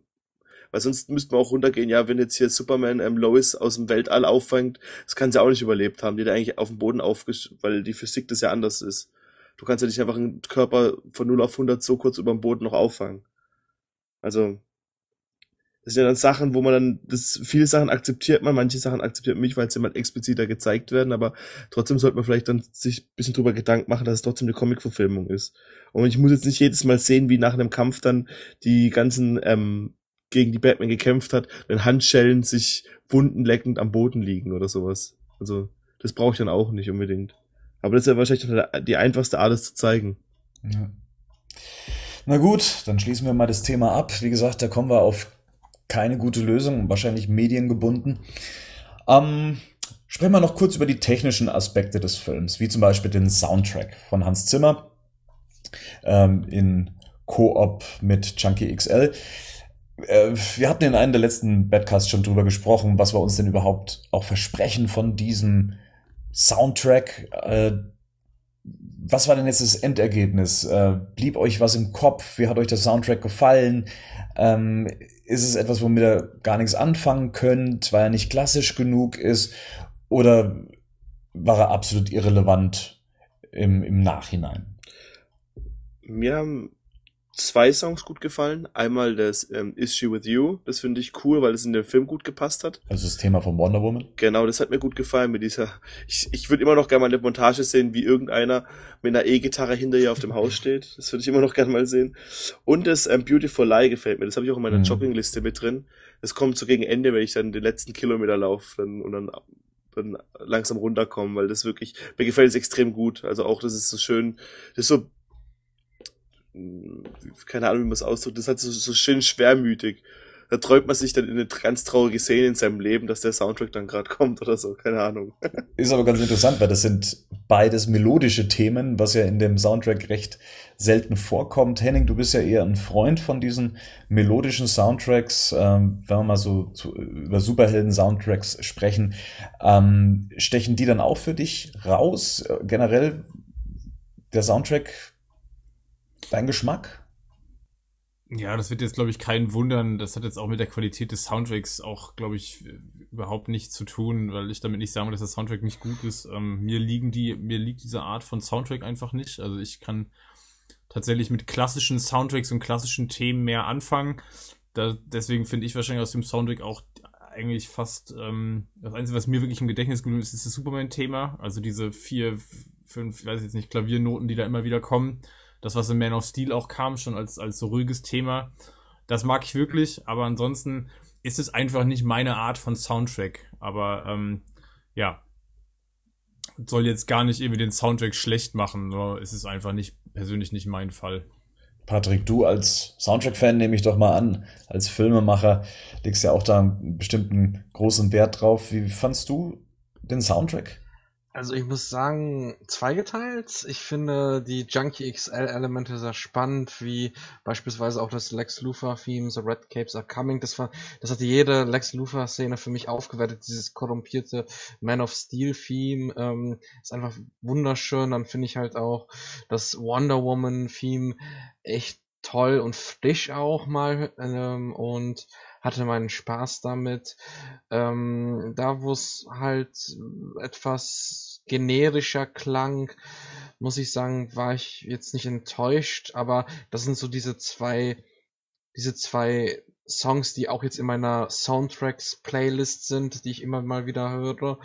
Und ähm, ich würde den Soundtrack jetzt nicht als schlecht, aber auch bei weitem nicht als super empfinden. Ich bin gespannt, was wir demnächst so bekommen. Ich hoffe, dass Junkie XL vielleicht selbst mal die Chance bekommt, einen komplett eigenen Soundtrack zu schreiben, weil ich auch seinen Mad Max Soundtrack sehr frisch und ähm, stimmungsvoll fand und bin auf jeden Fall auf die Zukunft gespannt und höre mir auf jeden Fall noch Red Capes Are Coming und das Wonder Woman Theme gerne an. Ja, du hast ja gerade schon angesprochen, wegen Chunky XL, ob er das dann künftig übernimmt. Das liegt natürlich daran, dass Hans Zimmer gesagt hat, okay, das war jetzt sein letztes Werk für einen Superheldenfilm. Er zieht sich da jetzt ein bisschen zurück. Kann man ja auch verstehen. Ich meine, ähm, er hat ein Jahrzehnt mit der Dark Knight Trilogie verbracht. Man of Steel hat er gemacht und äh, Amazing Spider-Man 2. Ähm, da möchte man vielleicht auch mal äh, wieder einen anderen Ton anschlagen im wahrsten Sinne des Wortes könnte die Entscheidung verstehen, begrüßte die sogar ähm, oder sagte, ja, nee, also Hans Zimmer bei so einem Superheldenfilm zu haben, das ist schon auch eine große Nummer. Naja, ich denke, dass man schon raushört, dass er halt äh, Erschöpfungserscheinungen hat und ich denke, da der wird so viele Angebote haben und Möglichkeiten, sich in anderen Filmen auszutoben. Und ich bin gespannt, was er zukünftig noch machen wird, weil ich mag seine Arbeiten. Aber ich bin auch ganz froh, dass der jetzt erstmal sagt, ähm, ich möchte nichts mehr mit Superhelden äh, komponieren.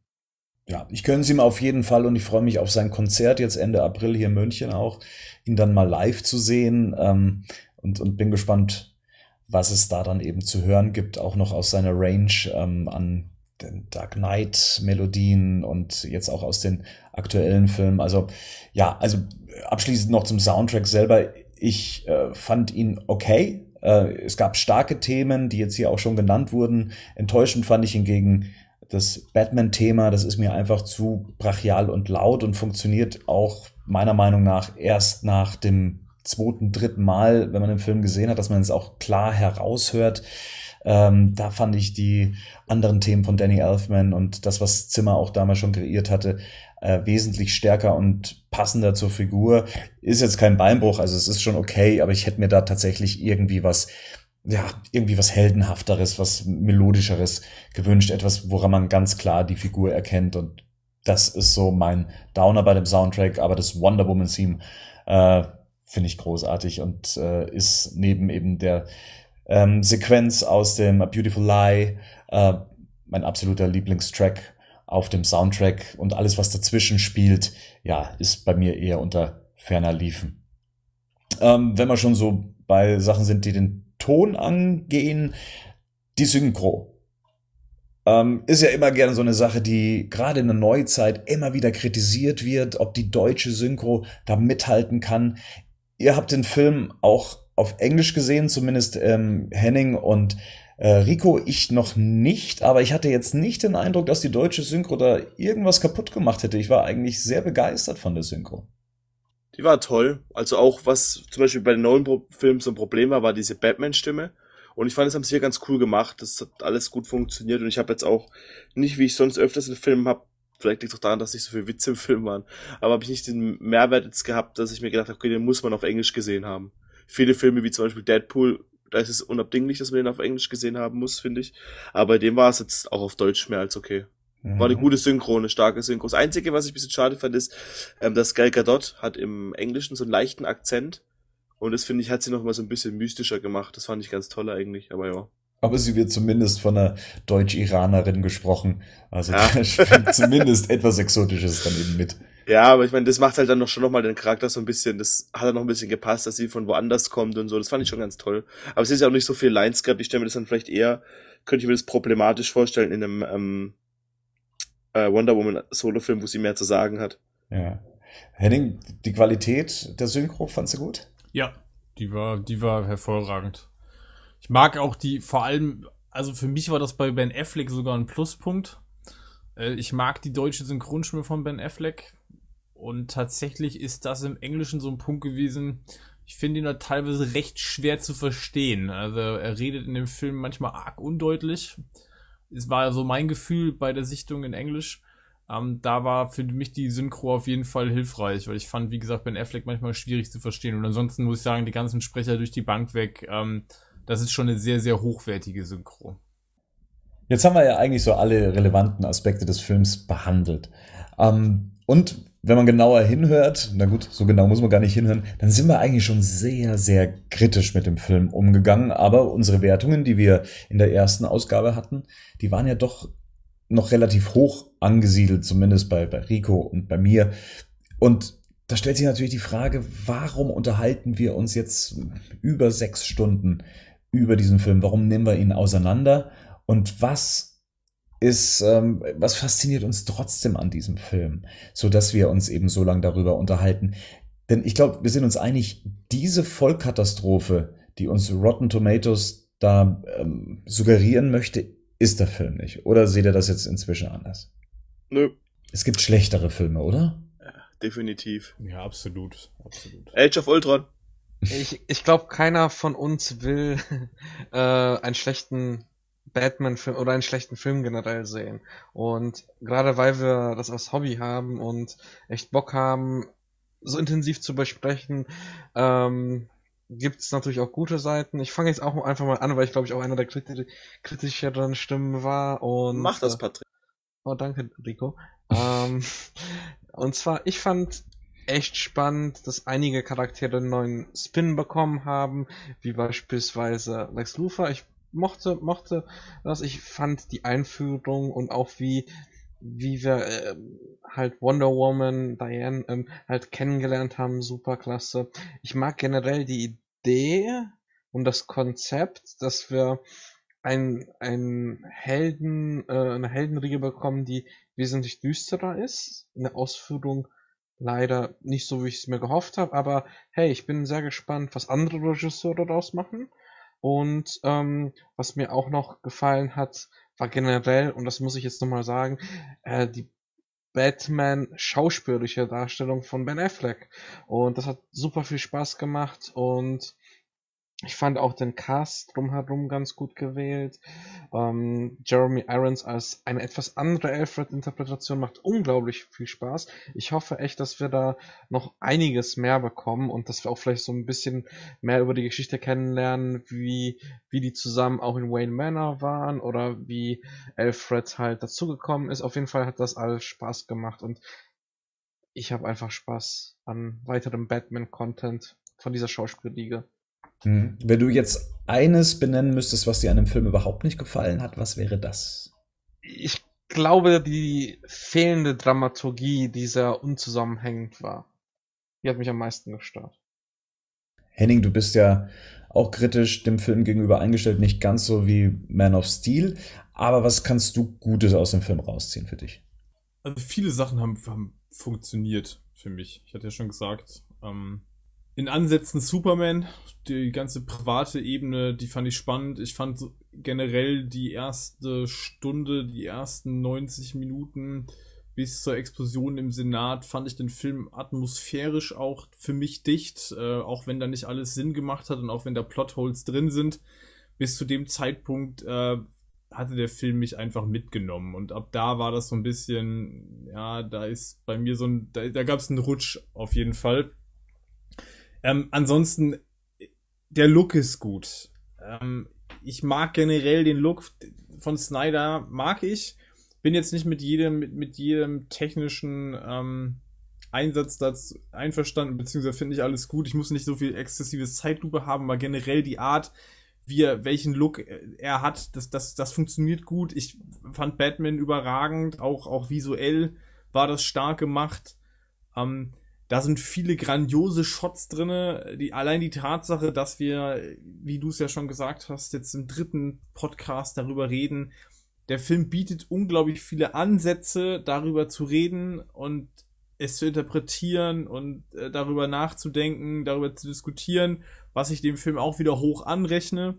Also es sind sehr, sehr viele Elemente, die halt äh, für mich wirklich gut funktioniert haben. Und letzten Endes ist es ein Film mit den Figuren, für die ich eine große Leidenschaft habe. Ich glaube, deswegen ist es auch, das hatte ich in einem, in einem, in einem Kommentar zu, zu einem der, der anderen Cast auch schon mal gesagt, das hat was mit Leidenschaft zu tun und da ist das Wort Leiden auch drin. Und ich glaube, bei mir ist einfach so, ich setze an diese Filme schon einen anderen Maßstab an als an andere Filme. Über mit einem Avengers-Film würde ich mich gar nicht in dieser Tiefe auseinandersetzen, weil Age of Ultron fand ich unglaublich schlecht. Den habe ich nur einmal gesehen und über den habe ich eigentlich auch nicht weiter nachgedacht.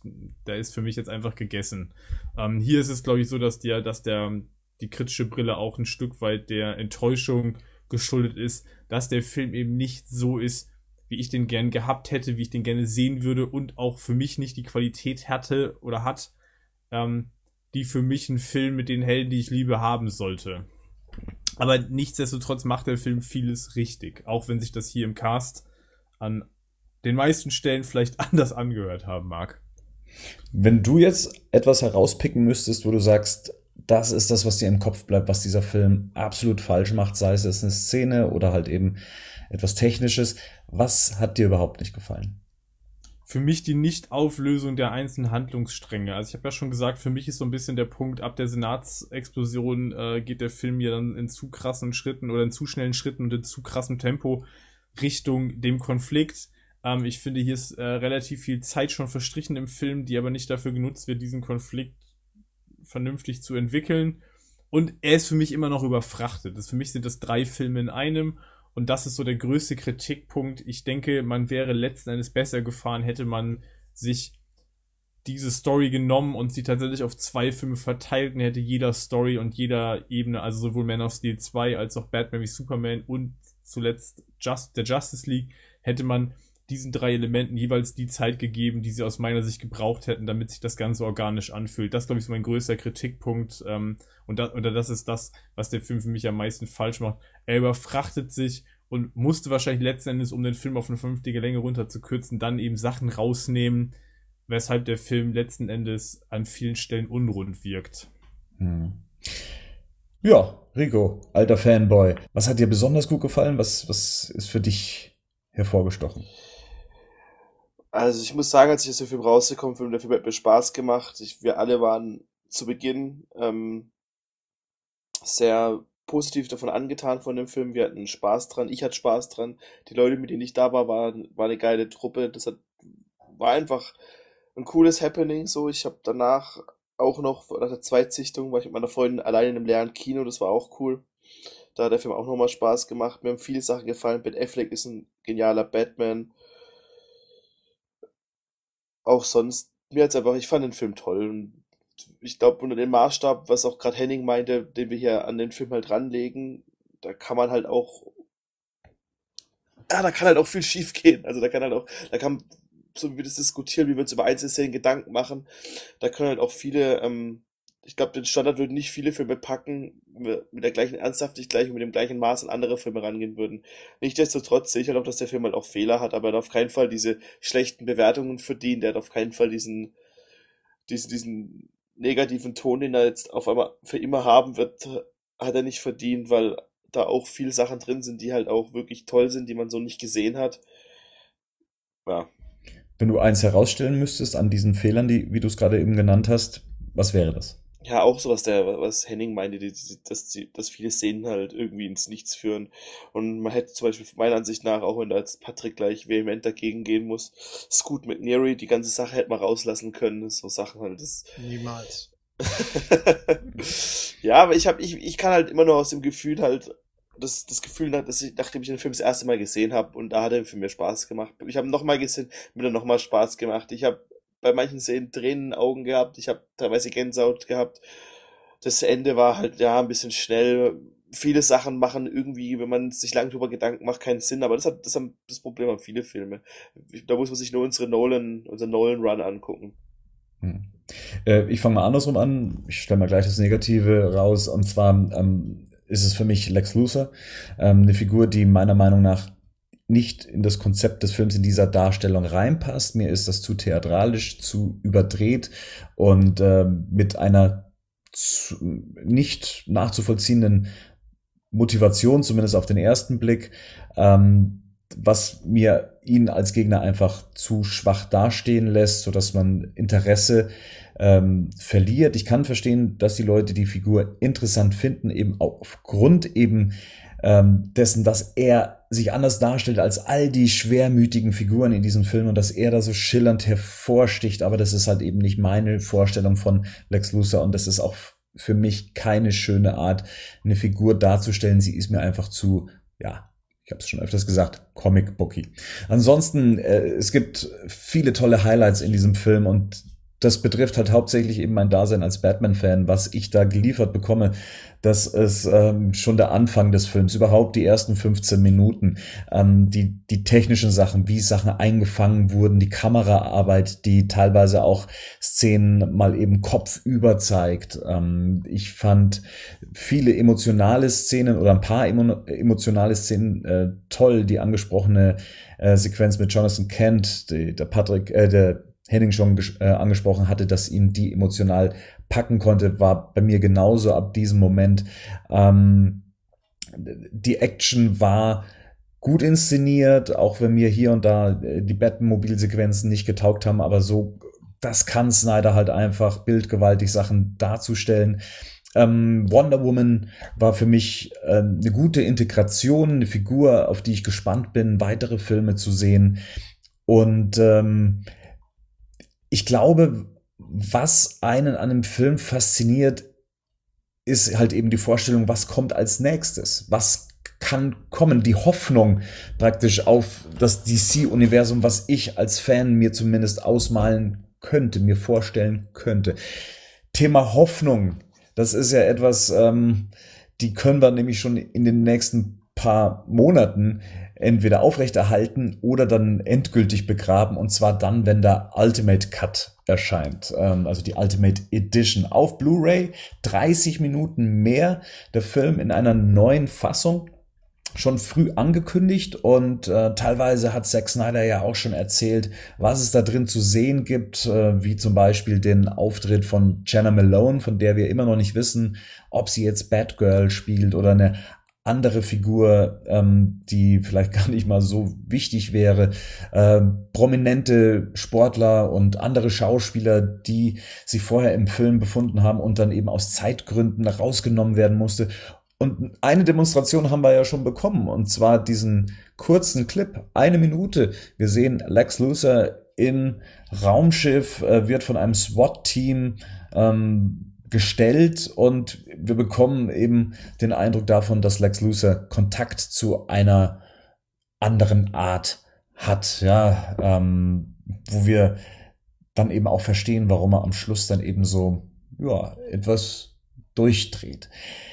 Henning, wir haben uns schon mal abseits des Badcasts darüber unterhalten. Hier sieht man eine Minute Szene kann so viel erklären. Wir bekommen 30 Minuten. Was sind deine Hoffnungen in den Ultimate Cut? Erstmal sind meine Hoffnungen in den Ultimate Cut riesengroß. Das muss ich tatsächlich nochmal sagen. 30 Minuten, das ist schon ein Brett. Ähm, und genau das, was du gerade angesprochen hast, hoff, erhoffe ich mir für einige Handlungsstränge.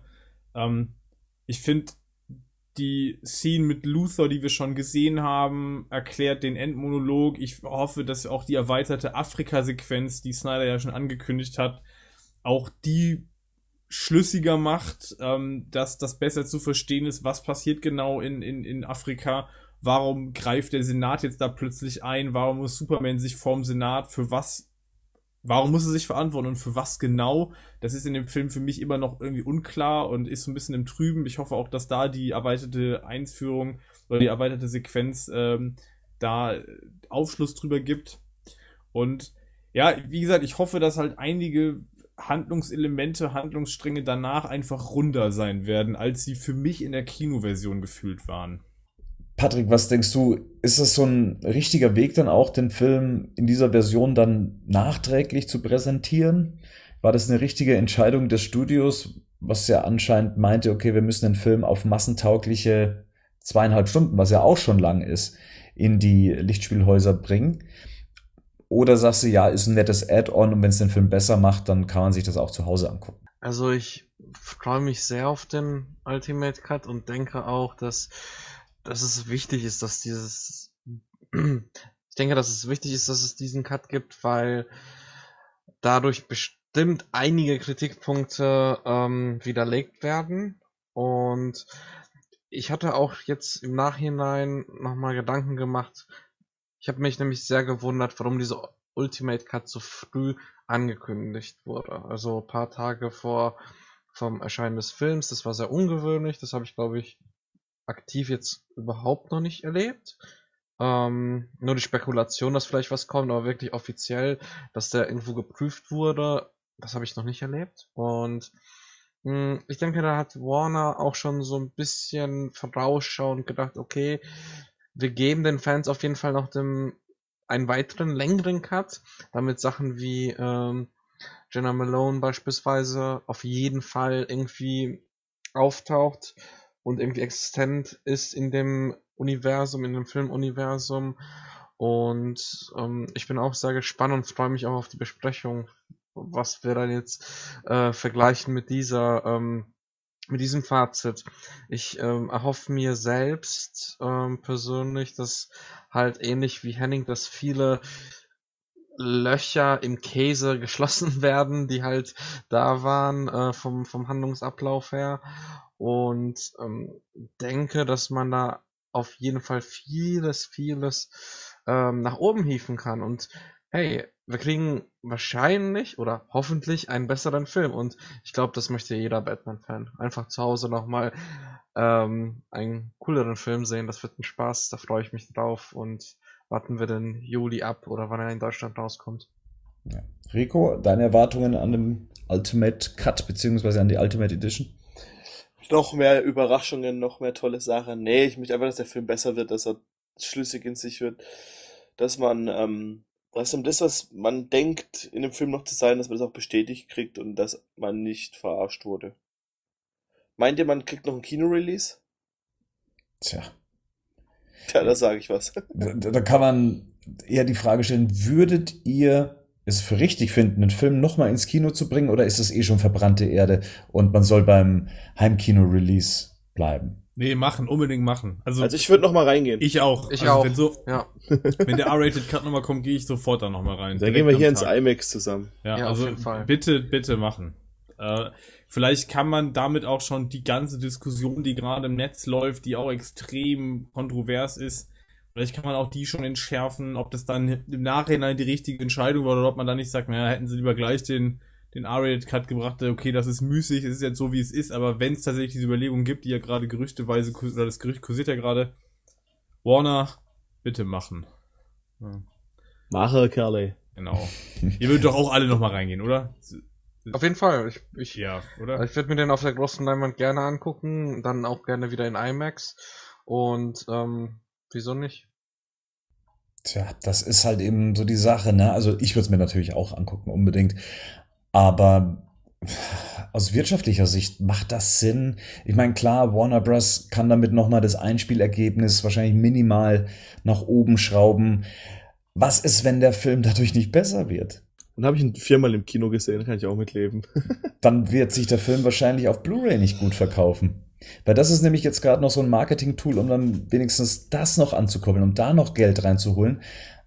Sollte jetzt äh, der Cut auch noch versagen im Kino, dann glaube ich, äh, dürften so einige Einnahmequellen dann auch schwinden, oder? Ja, also es ist jetzt sehr schwer, das zu vermuten, weil wir halt ni- nicht genau wissen, was, was macht der Cut, was wird, auch, äh, selbst wenn der Cut besser ist, wie wird dann die- Rezeption sein, weil ich kann mir schon vorstellen, dass viele Leute, die halt, ähm, vielleicht nicht so starke Fans sind wie wir, die dann halt den Film schon gesehen haben und sagen, hm, fand ich jetzt nicht so dolle, ähm, gucke ich mir aber nochmal an und dann gibt's vielleicht nochmal Verrisse, weil jetzt sowieso das Standing von Zack Snyder und Batman v Superman nicht gut ist. Also der sichere Weg wäre auf jeden Fall, ihn Heimkino zu veröffentlichen, dort noch ähm, wesentlich mehr Kohle zu machen. Ähm, also es gab sehr viele negative Beispiele, wo Filme wieder aufgeführt wurden, beispielsweise Star Wars Episode 1 in 3D. Das ist so gefloppt, dass ähm, Episode 2 und 3 im Nachhinein auch nicht im Kino liefen in dieser 3D-Version, die eigentlich geplant war. Und erfolgreich war nur Titanic, aber der lief dann auch 20 Jahre, ne, äh, 15 Jahre später. Und ähm, von daher, die sichere Bank ist es einfach veröffentlichen auf Blu-ray, VOD und DVD. Also wenn er nochmal rauskommt, dann gucken wir auf jeden Fall nochmal. Hm? Sind wir Yes. uns einig? Ja, Ja, ja. Juhu. Deswegen, äh, Warner, falls ihr zuhört, ignoriert das, was Patrick gerade gesagt hat, oder Bernd schneidet es einfach noch raus. Ja, das kommt einfach weg. Ja, das kommt einfach weg. Noch äh, zumindest, mal. zumindest der letzte Satz kommt einfach weg. Also ähm, nicht viel erst auf Blu-ray warten etc. Äh, bringt das Ding einfach ins Kino, dann können wir das uns nochmal angucken. Also und da muss ich nicht bis Juli warten und mir will ich nicht bis Juli den Kopf darüber zerbrechen. Wir wollen ja auch jetzt noch im Anschluss über die Zukunft von DC sprechen. Seht ihr das jetzt als die zweite Chance, die der Film bekommt? Würden wir schon mit einer ganz anderen Einstellung in die Zukunft blicken, wenn wir jetzt nicht noch wüssten, okay, es gibt da noch eine andere Version, die vielleicht besser ist und äh, noch einiges richten kann, was jetzt die Kinofassung zerstört hat? Ist das der Grund, warum wir noch recht optimistisch sind, was das DC-Universum angeht? Kann man so einen guten Film noch steigern? Das ist die Frage, die wir uns hier wirklich stellen sollten. Nein, Gott, also ich finde natürlich, Luft nach oben ist da. Viele Sachen, auch aus den Kritiken her, kommen auch daher, weil das halt einfach Sachen zu kurz gekommen sind, nicht richtig ähm, aufgeschlüsselt wurden und so weiter. Und äh, natürlich, man hat ja gesehen, was 40 Sekunden von diesem Clip, der da released wurde, ganz komisch, ominös, einen Tag später auf Lex Luthor an der Seite, ähm, was der schon ähm, einfach an 100% mehr Wissen dazugegeben hat. Und Verständnis und was da passiert ist. Und deshalb bin ich schon fest davon überzeugt, dass da noch einiges kommt, gerade auch in Sachen Batman und so. Ja, bin da zuversichtlich. Bernd, du oder erst Henning? Erstmal du, Bernd. Bernd, komm, sag mal was. Sag mal was. Also das ist tatsächlich das, was äh, mich auch in der Bewertung von Batman wie Superman so ein bisschen noch, äh, ja, nicht so eindeutig werden lässt, ähm, was es angeht, ob ich ihn jetzt wirklich gut finde oder schlecht finde, weil es ist halt noch so ein bisschen ein Flickwerk, was äh, eben die, die Möglichkeit hat, besser zu werden. Wie du schon sagst, die Luft nach oben ist gegeben und ich hoffe tatsächlich auf diese 30 Minuten, äh, die's äh, hoffentlich runder machen, besser machen, ähm, dies mehr zum, zum Film machen, wo man wirklich sagen kann, hey, die Version ist tatsächlich besser. Was äh, ist euch eingefallen, den Film in einer anderen Version überhaupt erst ins Kino zu bringen? Ähm, sollte das enttäuscht werden, ja, dann ja, steh mal da, gell? Ähm, Henning, du gibst dem Film auch noch eine zweite Chance? Ja, absolut. Also nochmal, ich äh, finde den Film ja nicht so eine Riesenkatastrophe, wie das jetzt hier vielleicht manchmal rüberkommen äh, mag. Ähm, ich glaube, das, was Rico gesagt hat, ist ja ganz richtig. Ich glaube, bei dem, bei dem Detailgrad, mit dem wir hier Szenen auseinandernehmen, ist, ist das, kriegt das immer kritischer als ist. Ich glaube, äh, das wäre bei jedem anderen Film auch so. Also wenn wir uns den James Bond-Film vornehmen würden, dann hätten wir den auch in zwei Stunden komplett zerpflückt.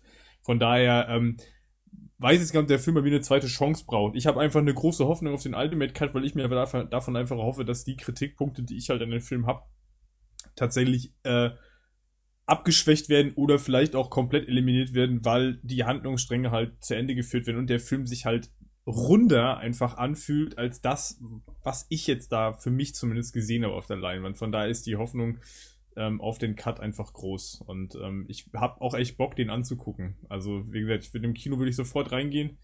Und ich bin auch tatsächlich äh, schon gespannt, wenn, dann die, wenn er nicht ins Kino kommen sollte, dann sofort, wenn die Blu-ray draußen ist und mir das sofort anzugucken. Da bin ich wirklich auch echt heiß drauf. Ich habe da Bock drauf. Ja. Dann lass uns mal kurz in die Zukunft blicken und uns auch die Frage stellen, ist Zack, Zack Snyder der richtige Mann an dem Ruder von DC? Und um das beurteilen zu können, sollte man mal vielleicht auf das aktuelle Einspielergebnis von Batman wie Superman blicken. In den USA steht er jetzt gerade an der Schwelle 300 Millionen Dollar einzuspielen, also 299 Millionen sind es gerade aktuell. Weltweit sind es 787,6 Millionen.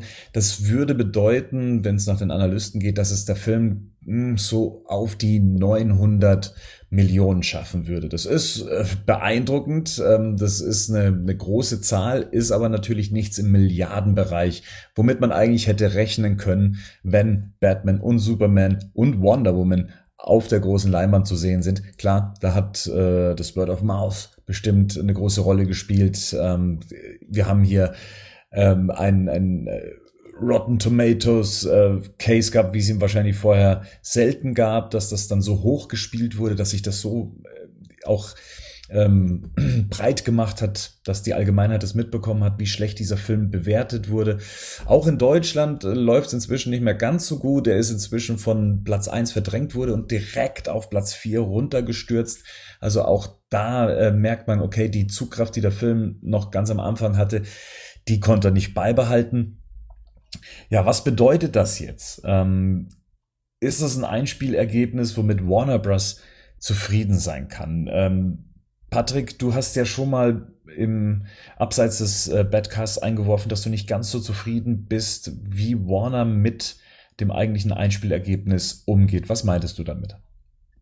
Ähm, also, erstmal klingt diese Zahl, ähm, diese zwei Zahlen mit US und Domestic wahnsinnig viel, aber die sind nicht so optimal. Also die, es wird kein Verlustgeschäft für Warner, aber es wird auch kein kein Gewinngeschäft, wo Warner mit zufrieden sein wird. Das liegt daran, dass ähm, wenn, ähm, wenn wir jetzt die Zahl haben, sagen wir mal 900 Millionen, ähm, dass die Hälfte nur an Warner geht, weil man sich das Ganze so vorstellen muss, dass die andere Hälfte an, ähm, an Kinobetriebe oder an andere Betriebe, die im Ausland sitzen, wie beispielsweise in China gibt es einen sehr großen Anteil, wo sehr viel Geld äh, über Verträge ausgehandelt wird, damit der Film überhaupt in China läuft und auch, dass er zeitgleich mit dem US-Release läuft. Ähm, da kann es sogar sein, dass Warner nur 30% kriegt.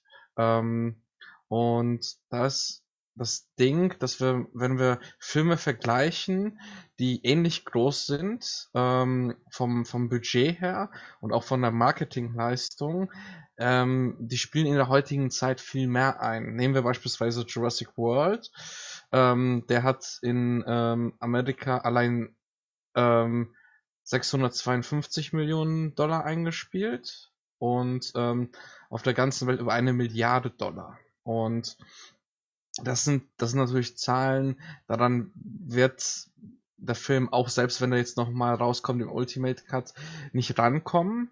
Und das Problem ist halt auch, ähm, wenn wir Filme sehen, die günstiger sind, wie beispielsweise Deadpool. Deadpool war ja ein Film, der glaube ich 60 Millionen gekostet und der, ähm, der wird am Ende der Zeit, so meine Vermutung, äh, Deadpool wird erfolgreicher sein in Amerika als, als äh, Batman v Superman. Und weil jetzt in nächster Zeit beispielsweise Jungle Book und ähm, Huntsman rauskommen, das wird, und dann bald auch Civil War, das heißt, der Film ähm, Batman v Superman bekommt nicht mehr so viel Einnahmen und das ist ein großes Problem. Einerseits, weil äh, die Merch-Lizenzkosten bei weiteren Geschäften, die so gering sind, ähm, halt geringer werden. Und ähm, außerdem ist es ja auch so, dass sich die ganzen Filmseiten drauf stürzen, oh, das hat eine Milliarde eingespielt, nur das ist ein Erfolg. Man muss aber auch bedenken, dass wir heute Sachen haben wie, äh, wie 3D-Bonus und ähm, dass der chinesische Markt wesentlich stärker ist.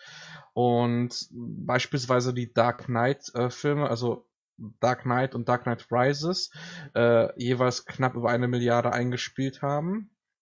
Und das ohne diese Boni, weil da noch nicht der chinesische Markt und der 3D ähm, Profit dabei war. Und da muss man sich natürlich fragen, ähm, ist die Ausrichtung gerade so, dass es profitabel ist und dass sich immer wieder Filme irgendwie refinanzieren, die so groß sind? Oder möchte nicht lieber Warner Filme haben, die wirklich Gewinn abwerfen und die dann auch vielleicht kleinere Filme unterstützen. Deswegen nennt man ja auch die großen äh, Blockbuster Tentpool Blockbuster. Weil die großen Blockbuster finanzieren die kleinen Filme. Warner hat beispielsweise ähm, die Death Note Verfilmung nach dem Startwochenende von äh, von Batman v Superman abgegeben. Die, zwei Wochen vor Drehstart. Das wird jetzt Netflix übernehmen. In der Finanzierung. Und ähm, da sieht man halt, dass zwar Warner irgendwie sein Geld reinbekommen wird, aber nicht so profitabel, wie er hofft. Und letztendlich ist Warner Bros. ein Unternehmen, was halt möglichst viel Gewinn haben wird. Und ich hoffe, dass die Konsequenz daraus ist, dass äh, man vielleicht auch ein bisschen drauf hört, was die Fans und die Kritiker sagen. Genau. Hm, das kann aber auch bedeuten, dass Warner Bros. jetzt natürlich auch auf Nummer sicher gehen möchte. Ne? Genau. Ne? Also, dass sie jetzt ähm, ihren Einfluss verstärken, was die Produktion zum Beispiel der Justice League angeht. Die Justice League, jetzt am Montag ging's los mit den Dreharbeiten. Ähm, Kann es sein, dass dann da kreativer Input beschnitten wird von Seiten des Studios, dass es dann sagt, ja, ähm, so, jetzt ähm, schick mal dir jemanden ans Set, lieber Zack, und äh, der schaut jetzt mal so über die Schulter, um auch mal zu kontrollieren, was du da machst. So wie wir es kannten schon von, ähm, sagen wir mal, produzentengetriebenen Filmen wie ja, der Batman-Reihe aus den 80er und 90er Jahren. Kann das passieren, dass jetzt hier das, was sich Warner Bros. ja eigentlich so auf die Fahne schreibt, dass sie ja ein, ein, ähm, ein, ein Filmemacherstudio sind und was auch ihr Prinzip eben ist, ihres Universums, dass sie sagen, die, die Filme sollen Filmemacher getrieben sein, dass das eher eingeschränkt wird, also zumindest was Zack Snyder angeht? Ich kann mir das schon gut vorstellen. Es gibt ja auch ähm, Stimmen, die sagen, dass äh, George Miller, der Mad Max gedreht hat und auch ähm, Justice League ähm, 2007, glaube ich, fast gedreht hätte, ähm, Produzent ist und da ein bisschen zur Seite steht. Und Variety hat auch angesprochen, dass halt der CEO sogar am Set teilweise dabei sein wird und gewisse Entscheidungen zumindest beobachtet. Also es wird sich auf jeden Fall was tun. Nur Spekulation, also wir wissen, wir werden es jetzt aktiv nicht wissen, ähm, wie sich das auswirkt. Das sehen wir erst, wenn der Film raus ist oder viel später, paar Jahre später, wenn vielleicht auch paar Leute offener und ehrlicher sein können, weil die Filme nicht mehr aktuell sind. Also irgendwie so in fünf oder sechs Jahren. Ähm, auf jeden Fall ist das eine spannende Entwicklung und ähm, ich denke mal, als Fan sollte man ganz, ganz wichtig beachten, dass man nicht alles glaubt, was im Internet geschrieben ist, weil da so, glaube ich, eine Panikstarre war, direkt wo Reshots für Suicide Squad ähm, angekündigt wurden, haben die Leute irgendwie gedacht, oh, Deadpool war erfolgreich, die wollen jetzt mehr Humor reinbauen. Und die Kritik an Batman v Superman war ein Grund dafür, aber wenn man ein bisschen sich mit Reshoots und Filmplanung beschäftigt, Reshoots dauern, vor allem bei so einer Star-Liga wie bei Suicide Squad, Monate vorher zu planen und ich kann mir schon vorstellen, dass es irgendwann im November, Dezember entschieden wurde. Und, oder vielleicht sogar Januar, aber ähm, dass man dann erst gesagt hat im Januar, hey, wir, wir müssen da noch ein bisschen was nachdrehen. Der eine Trailer ist sehr gut angekommen. Und dann hat man was nachgedreht. Ich denke, Deadpool oder die Kritik an Batman v Superman wird keinen Einfluss oder Wendung gering haben. Jetzt hat Marvel ja jemanden in seinem Zentrum mit Kevin Feige, der das ganze Universum ja zusammenhält, das ganze Marvel-Film-Universum. Ähm, Warner Bros. hingegen hat das Sandbox-Prinzip, in dem sich eben Filmemacher austoben können. Was denkt ihr? Also dieses Sandbox-System wird ja auch von Zack Snyder, der ja als Produzent bei den meisten Filmen mit an Bord ist, ja auch mitgesteuert. Ist er der richtige Mann dafür? Haben wir es hier wirklich mit jemandem zu tun, der ja, sich mit dem Material auskennt, der sich mit den Charakteren auskennt, der auf, sagen wir mal, Augenhöhe, das ist vielleicht jetzt ein bisschen hochgegriffen, mit, mit Kevin Feige in dieser Position mithalten kann.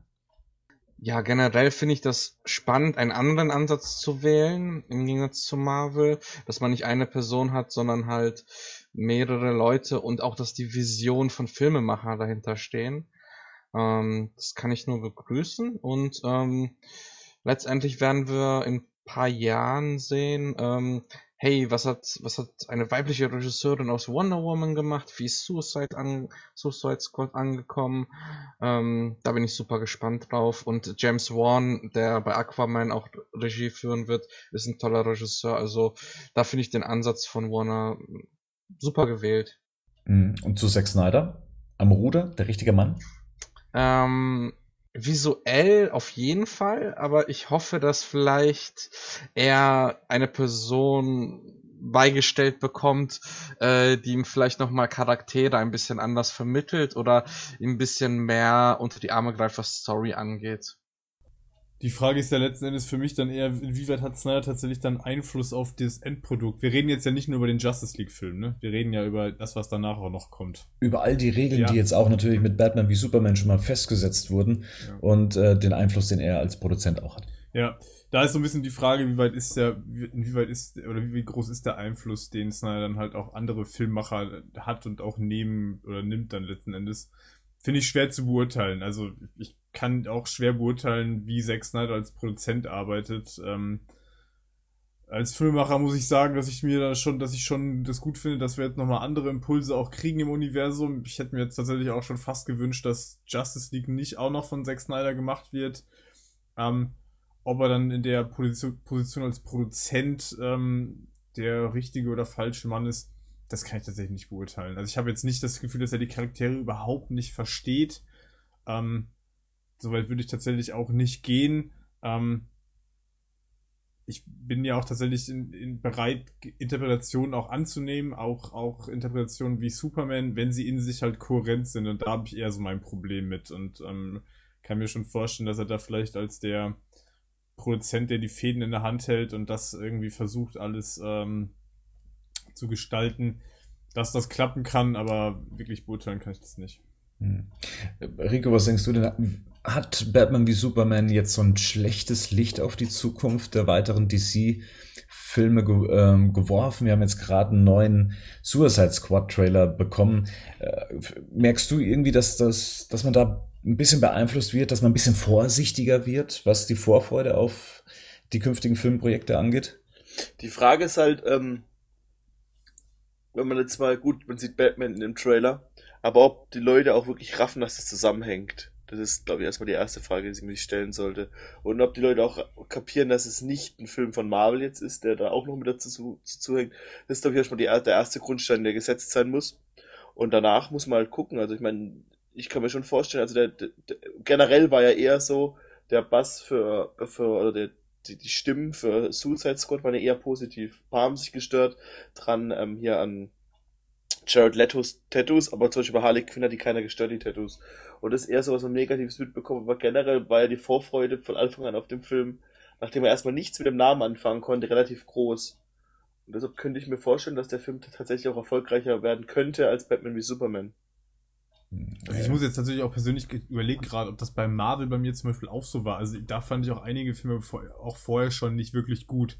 Ja, ich, ich fand zum Beispiel Iron Man 3 schon unglaublich kacke. Also der hat mir auch überhaupt nicht gefallen. Aber das hat bei mir jetzt nicht dazu geführt, dass ich danach gedacht habe, oh nee, den nächsten Marvel-Film gucke ich mir auf jeden Fall nicht an. Also das ist für mich dann schon sowas, wo ich sage, da differenziere ich dann schon, weil es ja auch wieder andere Macher sind. Also jetzt zum Beispiel Suicide Squad ist für mich jetzt erstmal losgelöst von Batman wie Superman. Das ist für mich ein eigenständiges Projekt. Ich weiß, ich weiß nur jetzt zum Beispiel, sollte jetzt der Ultimate Cut das nicht völlig aushebeln, weiß ich nur, dass ich das nächste Mal wahrscheinlich noch vorsichtiger sein werde, wenn ich bewegt Material von Justice League 1 sehen werde, weil da sich für mich eher das bestätigt hat, wovor ich vorher schon Angst hatte bei Batman wie Superman, dass ich gesagt habe, naja, Zack Snyder, Trailer, das ist sein, sein Ding irgendwie, die sehen immer geil aus, das war bei Man of Steel so, das war jetzt auch so, die Endergebnisse fand ich jetzt beide eher durchwachsen, das weiß ich schon, dass ich da bei Justice League auf jeden Fall wahrscheinlich vorsichtiger drauf reagieren werde beim nächsten Mal.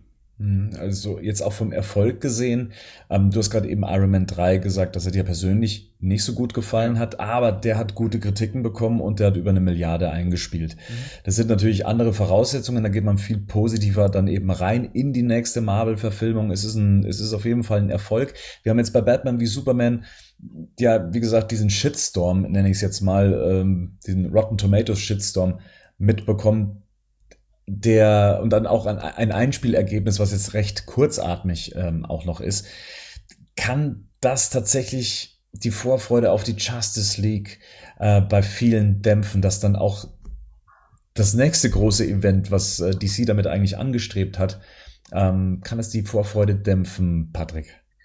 Ich denke, dass das Tolle ist in der heutigen Zeit, dass Marketing großen Einfluss auf die breite Masse hat und da kann man auf jeden Fall mit gutem Marketing und mit richtigen Impulsen einiges ändern. Ich denke nicht, dass der normale Kino Kinogänger, der der jetzt vielleicht diese Verfilmung nicht so toll fand, dass er jetzt in seinem Zimmer irgendeinen einen Kalender hat und dann 2017 bloß kein äh, Zack Snyder Film gucken. Ähm, ich denke schon, dass wenn gute Marketing-Signale kommen und das wird Warner sehr genau steuern, ähm, weil Man of Steel und Batman vs Superman waren beides Filme, die äh, sowohl von der Kritikerseite als auch vom Box Office nicht optimal liefen. Mm, da werden die auf jeden Fall nachzügeln. Und ich bin gespannt, wie sie es machen und mit welchen Mitteln, weil sie werden auf jeden Fall was machen. Und äh, wir werden dann in eineinhalb Jahren äh, schon die ersten Trailer gesehen haben. Dann mal schauen.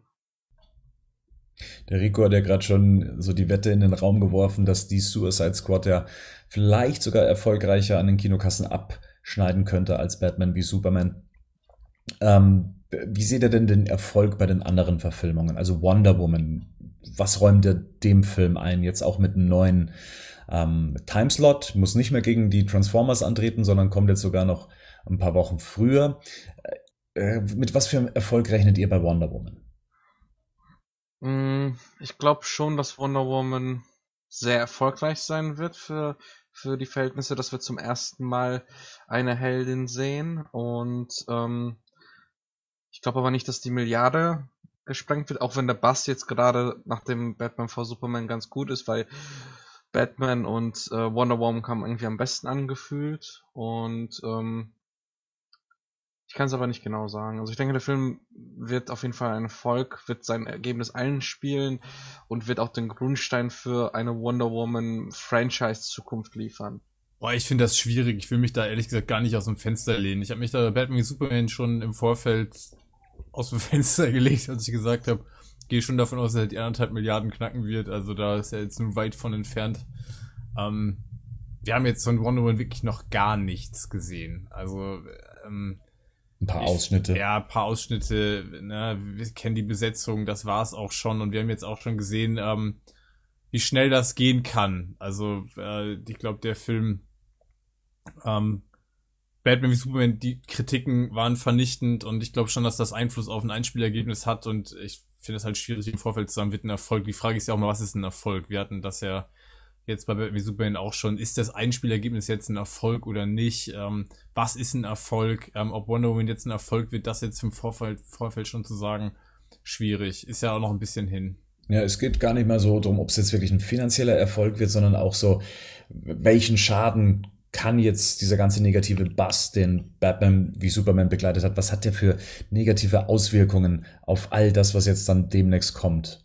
Ich glaube tatsächlich, dass Wonder Woman jetzt als Beispiel so ein Charakter ist, der ja eher als positives Element jetzt bei Batman wie Superman hervorsticht, auch in den Kritiken, in den in fast allen, die ich gelesen habe. Von daher glaube ich jetzt nicht, dass das, ähm, dass das jetzt große Auswirkungen haben wird. Ähm, das Einzige, was ich glaube, ist, wenn sie jetzt damit werben sollten von den Machern von Batman wie Superman, dann könnten wir vielleicht ein Problem bekommen. Also ich glaube, wenn klar ist, es ist ein anderer Regisseur, es ist in dem Fall eine Regisseurin, äh, Zack Snyder hat damit vielleicht jetzt auch nicht mehr so viel zu tun, dann traue ich dem, äh, dem Kinopublikum schon zu, das voneinander zu trennen. Dann wird es, glaube ich, ganz stark von den Trailern abhängen und auch von, ähm, von den ersten Kritiken.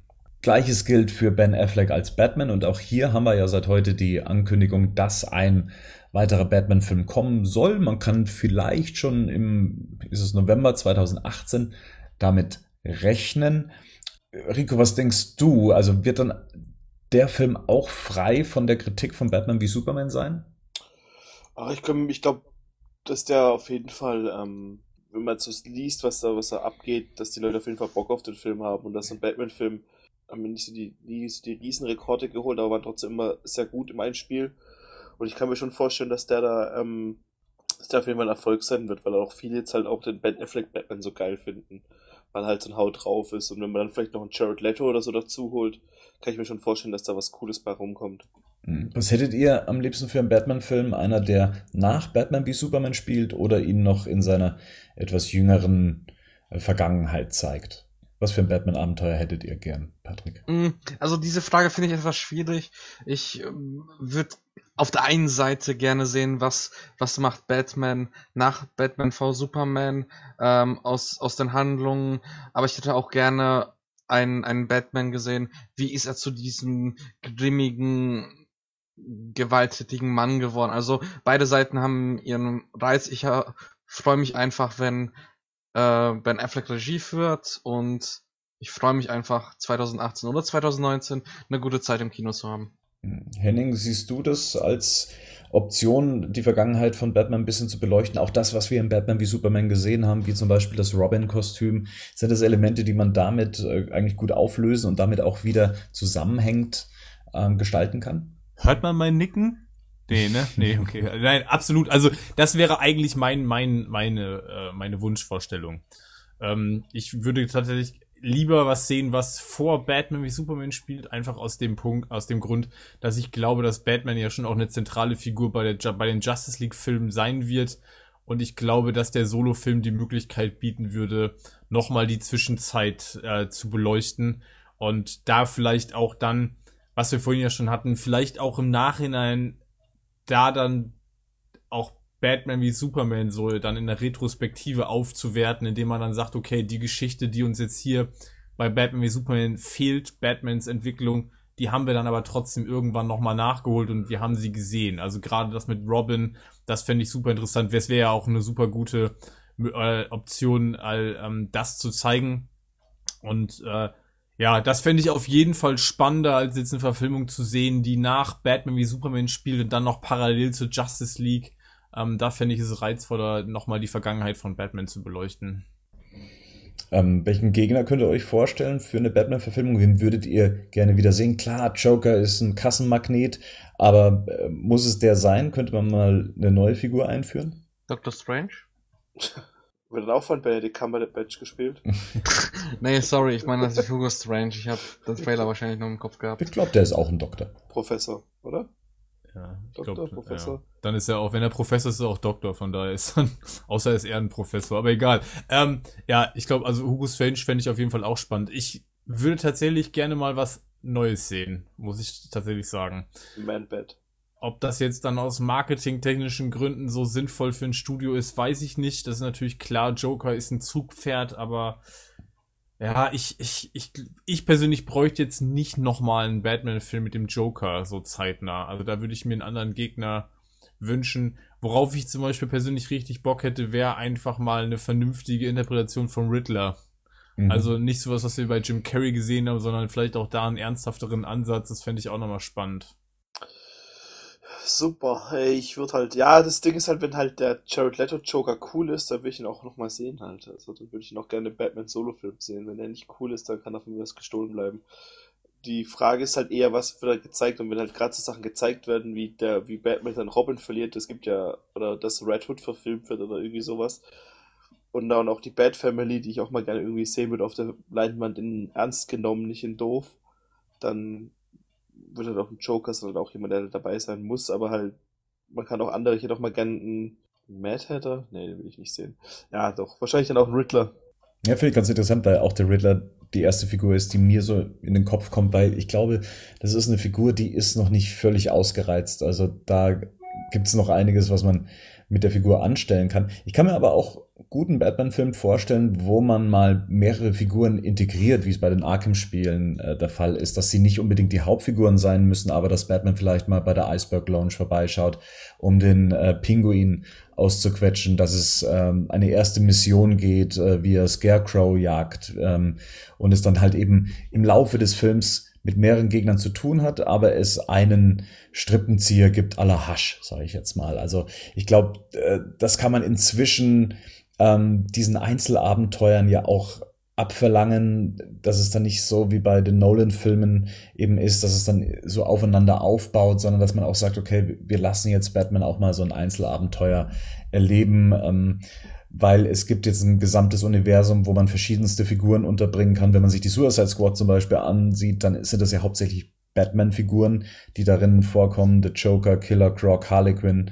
Ähm, also es gibt Möglichkeiten, inzwischen alles ein bisschen zu verteilen. Man muss nicht überall in die absolute Tiefe gehen.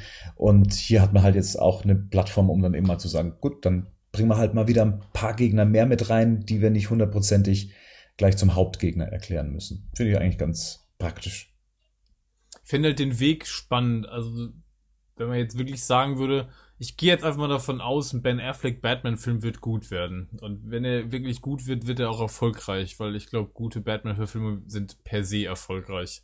Ähm, dann fände ich es tatsächlich eher spannend, weil dann gehen wir auf jeden Fall von mehr als einem Film aus. Und ähm, dann fände ich es tatsächlich spannend, wenn man einfach die Entwicklung des Charakters nochmal sehen würde. Und äh, da fände ich es dann tatsächlich schöner, wenn wir irgendwie starten würden. Ich würde, wie gesagt, dass diese Auflösung von Robin, das würde ich tatsächlich auch filmisch gerne mal umgesetzt sehen. Ähm, und dann kann man das ja weiterspinnen und dann vielleicht irgendwann auch dann nochmal in dem dann bereits sehr etablierten Universum der Justice League dann auch anzukommen. Aber das ist natürlich alles Zukunftsmusik. Ich meine, 2018 ist, glaube ich, der das ist der erste Slot, ne, der frei wäre für die beiden Verfilmungen, die Warner sich jetzt da gesichert hat. 2018, genau. das ja. Ja, na gut, das ist ja schon noch ein bisschen, bisschen hin. Aber ja, ich, klar, mehrere Gegner wäre wär auf jeden Fall gut. Ich fände es einfach gut, wenn wir keinen Gegner haben, der schon halt irgendwie so ein bisschen verbraucht ist. Der Joker ist halt einfach jetzt, ähm, dafür, da letzten Jahre hatten wir den einfach relativ oft und äh, ich würde gerne was anderes sehen. Na gut, wenn ich so auf unsere Shownotes sehe, dann sind wir eigentlich mit unseren Punkten durch. Habt ihr noch etwas mit anzubringen, wo ihr sagt, ja, darüber hätte man noch sprechen sollen? Ich höre das Schweigen im Walde, sehr gut. Klar, hast ja, du noch was zu sagen? Möchtest du nein, noch was loswerden? Ich, äh, also ich möchte eigentlich nur loswerden, dass das jetzt äh, sehr intensive Tage waren, intensive Wochen, die wir ja auch hier äh, zusammen besprochen haben. Ähm, Was viele nicht wissen, wir sitzen immer eine Woche in einem Keller zusammen und reden darüber. Hat doch nicht alles Rico. Und skripten das alles, genauso wirkt das, glaube ich, auch. Ja. Vor allem Patrick, wenn er spontan Einfall hatte.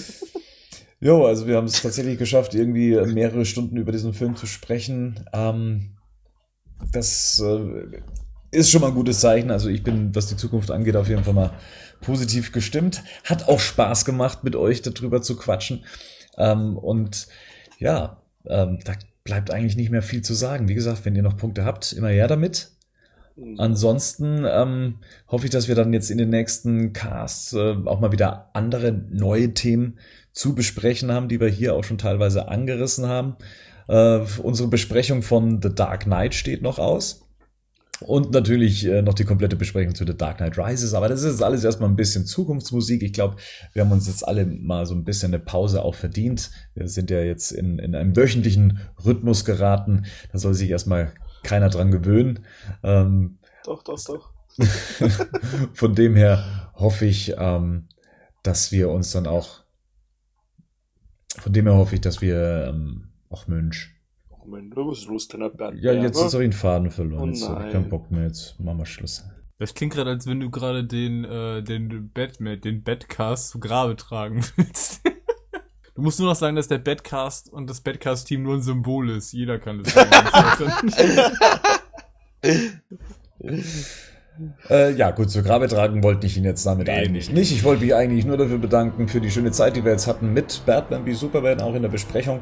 Und noch haben werden. Es wird uns noch beschäftigen, spätestens beim Ultimate Cut werden wir äh, unsere ausführliche Besprechung oh zum Gott. Film ja dann in fünf Teilen für die erste Hälfte. Ja, genau. ähm, oh, jetzt mal der, Jungs. Ja. Also von dem her, so schnell wird uns der Film dann doch nicht los oder wir den Film nicht. Na gut, dann würde ich sagen, äh, verabschieden wir uns. Ähm, und dann lassen wir uns noch Themen für die nächste Ausgabe einfallen, würde ich mal sagen, oder? Bis dahin, zurück in den Keller. Servus miteinander. Tschüss, schönen Abend. Ciao. Ciao.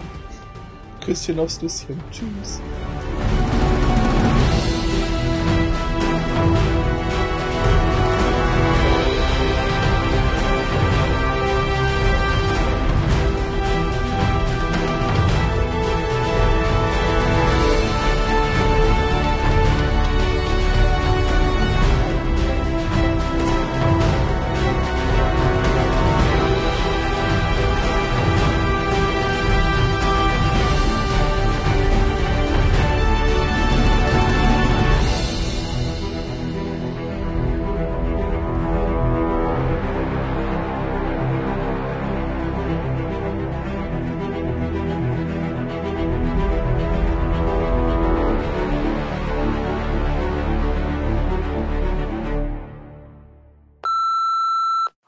Liebe Batman und Superman-Freunde, mein Name ist Felix und ich möchte auch meine Review zu dem Film abgeben. Alles in allem muss ich sagen, war der für mich sehr belanglos. Das ist ein hartes Urteil, ich weiß, aber hatte jetzt nicht so die Top-Qualität meiner Meinung nach. Und ich versuche das jetzt mal in der Kürze der Zeit äh, schnell auf den Punkt zu bringen. Positiv äh, fand ich auf jeden Fall den Konflikt von Superman ähm, mit der Menschheit, dass er eben so unter Druck steht. Auch die Detektivarbeit von Batman wurde gut umgesetzt. Für mich war ein großes Highlight auf jeden Fall Wonder Woman. So eine richtige Kriegerin von großem Format, geheimnisvoll in ihrer Art als Dan Prince. Also das hat mich echt begeistert. Alfred war gut und die Kampfsequenzen im Allgemeinen fand ich gut dosiert und vor allem nicht so lang wie in Man of Steel, keine ewig langen Schlachten, die dann lang wären. So, das Negative, allgemein ist der Film einfach zu lang der Kampf Batman-Superman war irgendwie ein bisschen enttäuschend und ich fand auch die Umbesinnung von Batman quasi, dieses Martha, Martha, ja, irgendwie ein bisschen schwach. Also das ging so von, erst bin ich voll gegen dich, gegen, äh, ja, jetzt hör ich auf. Ähm, auch diese Traumsequenzen haben sich mir nicht erschlossen, fand sie deswegen auch unnötig. Batman an sich finde ich nicht wirklich sympathisch. Also Ben Affleck hat das gut gemacht, aber Superman ist dann für mich der interessantere Charakter. Lex Luthor fand ich eigentlich ein Witz. Nichts Halbes, nichts Ganzes. Viele haben es ja schon erwähnt, so ein schwacher Joker-Abklatsch, aber deutlich halt unter diesem Niveau. Lois Lane und Martha Kent kommen mir halt irgendwie zu kurz, beziehungsweise unter deren Möglichkeiten. Die haben viel mehr zu bieten und äh, waren echt so Randnotizen der Tod von Superman eigentlich voll unnötig, weil man weiß, dass er wiederkommen wird. Und die Einführung der Justice League-Mitglieder wirkt halt zu aufgesetzt. Also für mich war das wirklich nur Fanservice und aber trotzdem schlecht. Also ein bisschen subtiler wäre besser gewesen. Und Wonder Woman hätte meiner Meinung nach auch schon gereicht. Der Soundtrack fand ich, die Man of Steel Sachen fand ich gut. Die Wonder Woman Sachen fand ich gut, aber das andere war für mich nur Krach. Also wirklich äh, handwerklich okay, keine sonderlichen Höhepunkte. Für mich gab es auch einige Story-Schwachpunkte. Der Einbruch von Bruce Wayne bei Lex Luthor mit dem Serverraum. Die Assistentin äh, will ihn verscheuchen, wird dann kurz abgelenkt und die Sache ist gegessen. Lois Lane sucht den Speer, aber warum weiß sie, dass der gebraucht wird? Und Alfred warnt Bruce Wayne vor dem Kampf mit Superman, aber unternimmt dann letztendlich doch nichts gegen ihn. Alles so unlogisch. Hätte ich so große Erwartungen gehabt wie bei Rises, dann glaube ich, wäre ich an die Decke gegangen. Und dieses ganze DC-Universum äh, ist mir zum aktuellen Zeitpunkt zu gewollt, getrieben von der Motivation Geld und nicht wirklich vom Kreativen. Ich glaube, ich werde mir den Film nochmal in Englisch angucken, aber dann wahrscheinlich erst mit der Blu-ray. Äh, Skala 1 bis 10 ist bei mir eine 5. Jo, das war's. Danke, ciao. Der Batman News Badcast ist ein Podcast-Projekt von Fans für Fans. Batmannews.de und der Badcast stehen nicht in Verbindung mit Warner Bros. oder DC Comics.